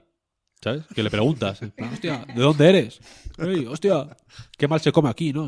Como en casa, como la tortilla de patata. Esto, esto había que enseñarles a hacer una tortilla de patata. Me sentí, eh, me sentí seguro de pronto, ¿sabes? Yo estaba rayado, no sabía dónde hacer la puta base, me estaban, había mil cosas que no entendía, eh, distintos tipos de sangre, puedes alimentarte de los animales o de los enemigos que encuentras por ahí y cada uno tiene sangre de un tipo, warrior, creature, rogue, no sé qué, es como, ¿qué coño es esto? ¿Para qué vale toda esta mierda? ¿Qué está pasando? Eh, y entonces me puse a hablar con este hombre. Le dije, oye, oye, ¿qué pasa? Tal, no sé qué, no sé cuál. Y le dije, estoy intentando construir la base, pero no hay manera. Y me explicó cómo se construía la base. Me dijo, ven, ven, sígueme, tal. Y fuimos a un sitio eh, más amplio, donde había menos árboles. Me ayudó a encontrar un lugar eh, en el que empezar a construir la base. Empezar a construir la base, porque no es lo mismo, eh, no es simplemente poner el corazón del castillo, sino que tienes que eh, construir luego unas murallas. Tienes, las murallas tienen que estar más o menos bien posicionadas cerca de recursos. Hay un ciclo de día y noche.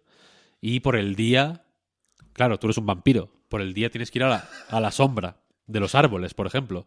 Los árboles no crecen. Si tú cortas todos los árboles que hay cerca de tu castillo, Oye, eh, no, no, no tienes, som- tienes solo la sombra de tus muros, que, que no está siempre en el mismo sitio, sino que sigue el sol, ¿sabes? O sea, la sombra se va moviendo también. Eh, durante el día tienes que aprovechar para hacer mierdas en el castillo y los alrededores más cercanos y luego ya por la noche pues puedes hacer eh, excursiones más largas, ¿no? Aprovechando la luna eh, para buscar campamentos, para buscar otros castillos de otras personas, tal.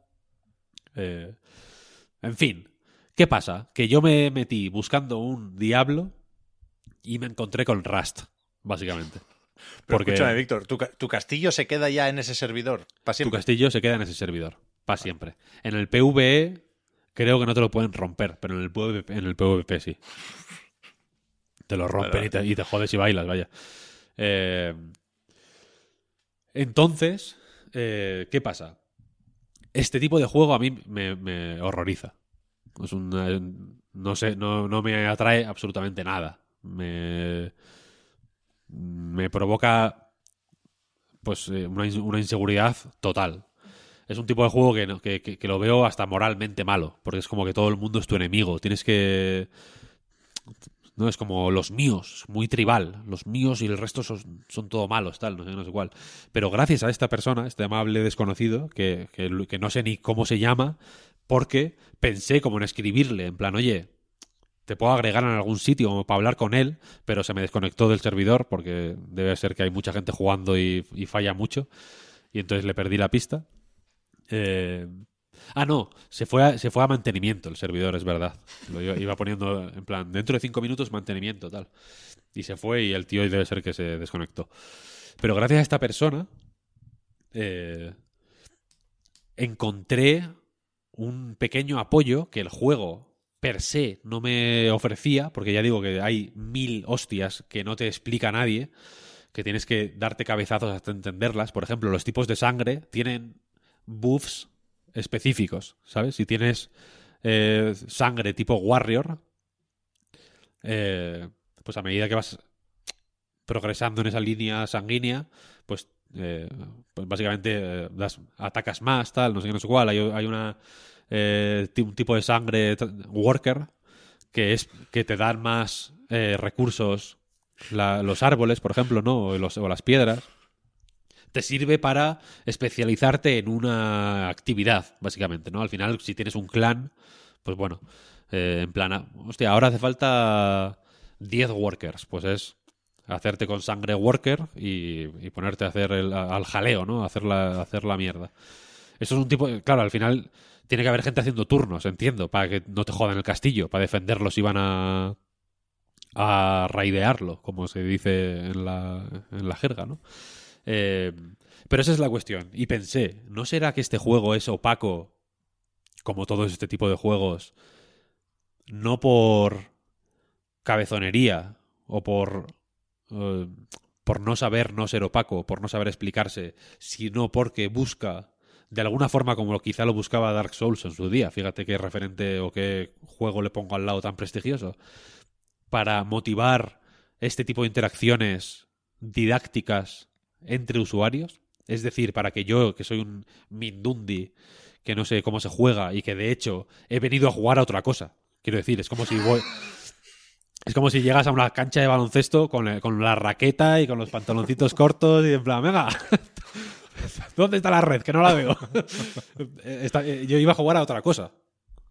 Totalmente.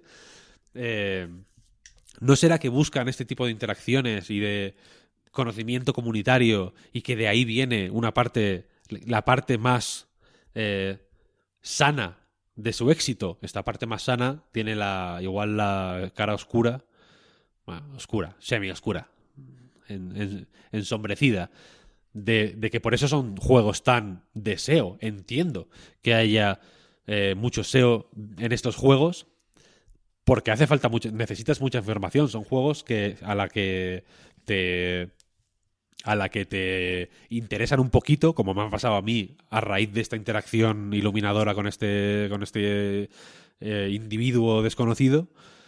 Eh, a partir de ahí me, empe- me empecé a interesar mucho, en plan, hostia, vale, que esto, que esto tiene cierta eh, chicha o cierta profundidad que yo no lo estaba consiguiendo ver, entonces me puse a buscar, ¿no? Y, y llegué a ¿cómo se llama? PC Games N, creo que se llama una web de, sí. de- de juegos de PC. Tienen unas guías fantásticas de este juego. en Polygon también hay un, un montón de guías del, del V-Rising este. Eh, entonces entendí que mi rechazo o mi... ¿Cómo decirlo? Mi... El, el escudo o, no sé cómo llamarlo, vaya. Es que tampoco lo voy a decir odio, porque no es, no es que los odie, pero simplemente me causan una cierta animadversión hacia este tipo de juegos de SEO y de contenidos de SEO. No son, sino auténtica cabezonería. Soy yo el cabezón. Soy yo el, el cerrado y el que tiene el problema eh, en esta, en esta situación, ¿sabes? Porque lo que busca estos juegos son eh, fenómenos, entendí en ese momento, porque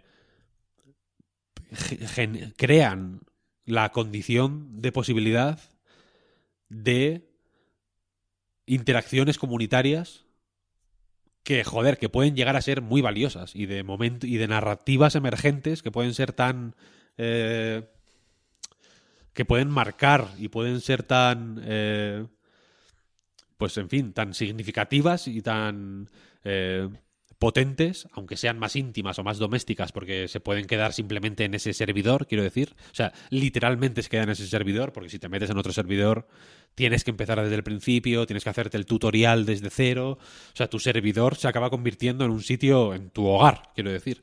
Cuando, a la que has avanzado mucho en un servidor, buena suerte yéndote a otro, porque te tocan un, un par de o tres de horas de, de pesadilla, ¿no? De, de farmear mierda como un, como un bestia. Entonces crean eh, una- unas comunidades muy, muy, muy fuertes que se pueden utilizar más o menos mal, pues eh, sangrando a esas comunidades, ¿no? Poniéndolas en situaciones de, vale, voy a meteros aquí, yo qué sé, pues micropagos a cholón, por ejemplo, para que las interacciones más significativas mm, al final dependan de cosas que podéis comprar, etcétera, etcétera. Pero que en este caso no lo estoy viendo tan así, lo veo relativamente limpio este juego para lo que podría ser. Y me está encantando eh, eh, eh, ver, tampoco voy a decir convertirme en parte de ninguna comunidad, porque estoy siendo más o menos eh, espectador. Me he hecho mi castillo ahora en el servidor donde estoy, me he hecho mi castillo en a tomar por el culo y es un servidor muy pequeño y no quiero eh, líos, no quiero interactuar con nadie. Yo sigo teniendo ese problema, el juego entiendo que no. Eh, pero he aprendido algo, he aprendido algo. Estaba pensando, ¿cuál es un buen juego para entrar a... eh, los casos anteriores yo estaba hablando desde dentro, ¿no? De la afición a los juegos de naves y los juegos de puzzles. Este juego eh, estoy hablando desde fuera. Yo no, yo no tengo esta afición y eh, de manera totalmente accidental y fortuita he encontrado un enganche que me ha eh, pues si no aficionado, sí animado a interesarme por cierto tipo de juego que que de forma pues más o menos miope, lo reconozco, eh, siempre he eh, desestimado como juego de youtuber, básicamente. Mm, como, como quien habla de los juegos de móviles, eh, metiendo en el, saco del Candy Crush a, todos los demás, ¿no? Eh, y me ha dado una lección de vida, básicamente. Al final he aprendido que no, hay que ser menos cerrado y, que si abres un poco las miras, te puedes encontrar sorpresas agradables en todos los sitios.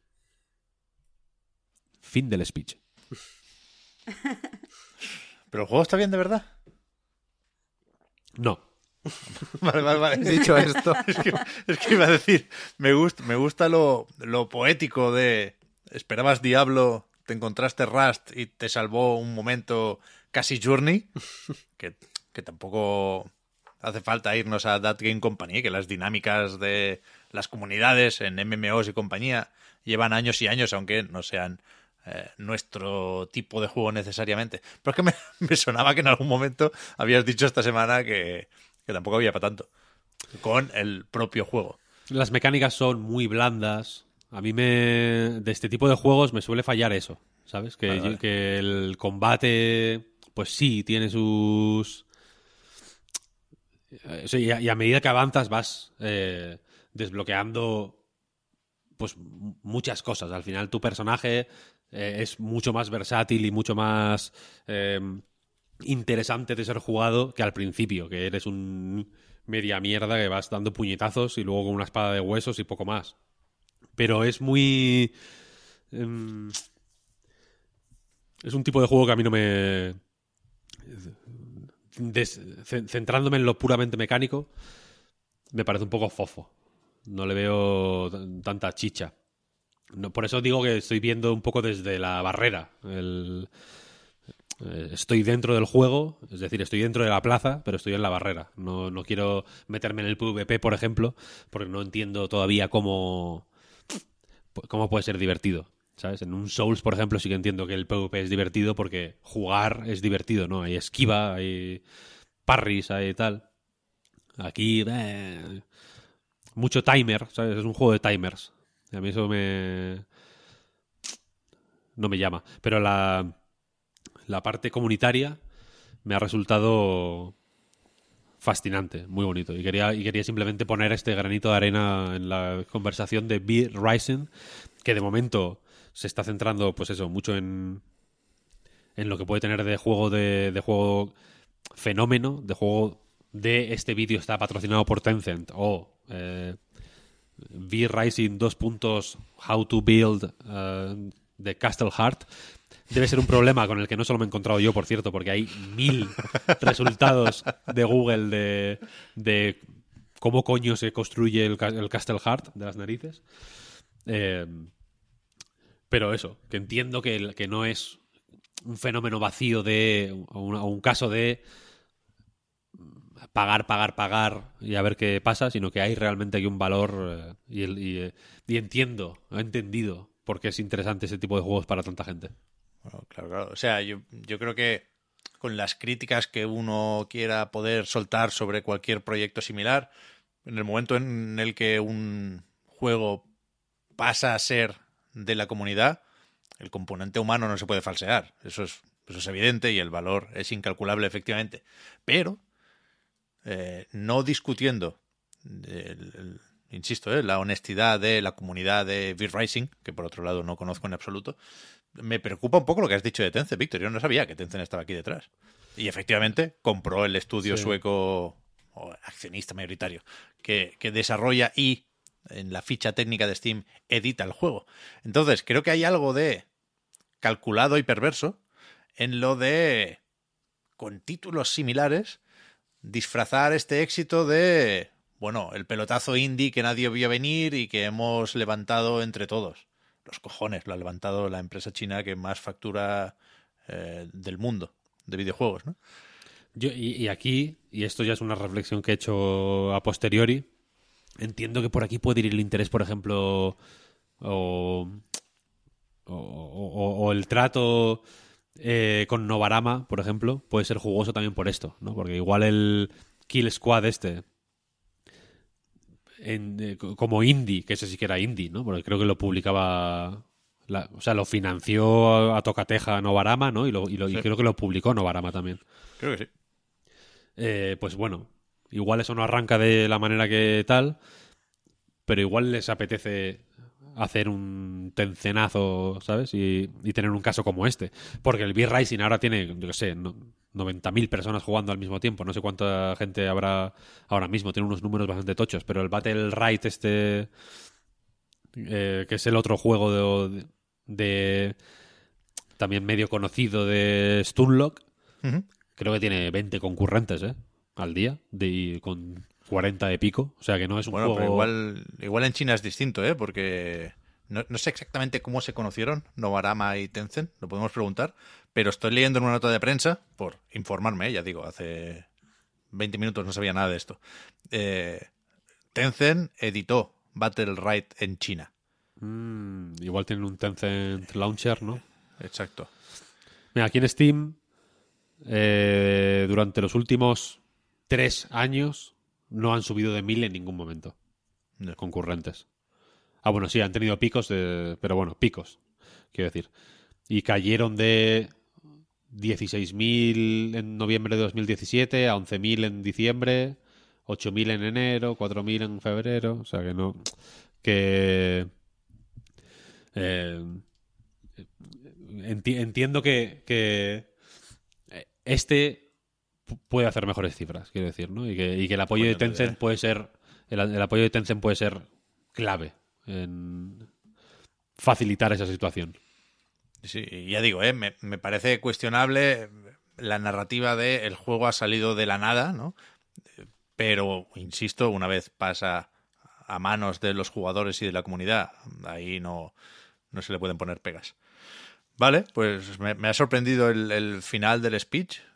Tenía pensado para responder que, que me parece bien. No sé si el V Rising encaja igual de bien que los otros, pero, pero voy a intentar hacerte caso, Víctor, para salir del pe- pozo en el que estoy. Pues no os lo he contado todo, ¿eh? O sea, ahora no hay tiempo, pero también he jugado al Multiversus. Ay, Dios.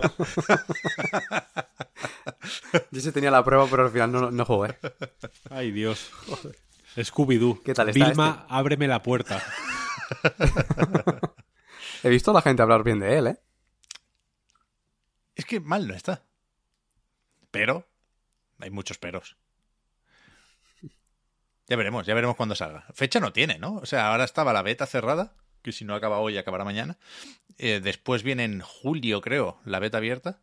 Y supongo que ahí anunciarán el lanzamiento. Pero tiene, bueno, números o papeletas para petarlo, como no podría ser de otra forma, con un clon del Smash. No, lo dije el otro día, no admito discusiones sobre esto. Me da igual quién se copie de quién, pero desde luego, esto es un puto clon del Smash. Eh, y la gente se centra mucho en, en lo de las franquicias, que si Batman, que si... eh, ¿De dónde vienen? De Juego de Tronos, ¿no? Algunos también más sorprendentes, de Hora de Aventuras. Entiendo que son franquicias tochas, entiendo que son personajes reconocidos y con los que uno sí querría gastar dinero. Pero lo decisivo, o sea, no me parece necesario siquiera llegar hasta Superman. Con lo de clon de Smash gratuito, yo creo que el éxito está más o menos garantizado. Todo lo demás, a mayores. Pero ya hablaremos otro día del multiversus. Tampoco. Tampoco La semana que viene en nada directo, preparado. si quieres. Pues si no hay nada más, no te diría yo que no. Pero. A ver si- He jugado muy poco, ¿eh? He jugado muy, muy poco. A ver si el, eh, la persona que se encontró Víctor en el V-Rising es, es una persona que escucha el, el reload. Es verdad. Y lo encontramos. Y os, así os podéis agregar y, y te Sí. hace unos tutoriales. Sí, sí. Tú te perdiste la oportunidad, yo voy a tener que jugar con el marido de Marta. Ahora. Yo te ofrecí la posibilidad de hacer un clan conmigo. No quisiste. Pe- peor para ti, te jodes. ¿Algo más? ¿O vamos recogiendo? Vamos recogiendo. Vale. Que ahora me ha venido la bajona porque acabo de recordar que es jueves y no es viernes. Esto es terrible. Estoy. que- Bueno, menos mal que la semana que viene volvemos a la normalidad. Gracias, Marta, por ofrecerme apoyo aquí. Voy, voy buscando, voy buscando apoyos durante todo el programa y una vez más los he encontrado. Así que nada, solo queda recordar que el podcast Reload, igual que a nightgames.com, es posible gracias a vuestras generosas aportaciones. Patreon.com barra a night reload para más información. Los patrons tenéis ahora un ratito más de podcast en la prórroga y con el resto, gracias como siempre por seguirnos y ayudarnos a mejorar, nos volvemos a escuchar y a ver si os viene bien a eso de las 10 de la mañana del viernes en twitch.tv barra anightgames. Pues eso, la semana que viene, el viernes. Muchas gracias.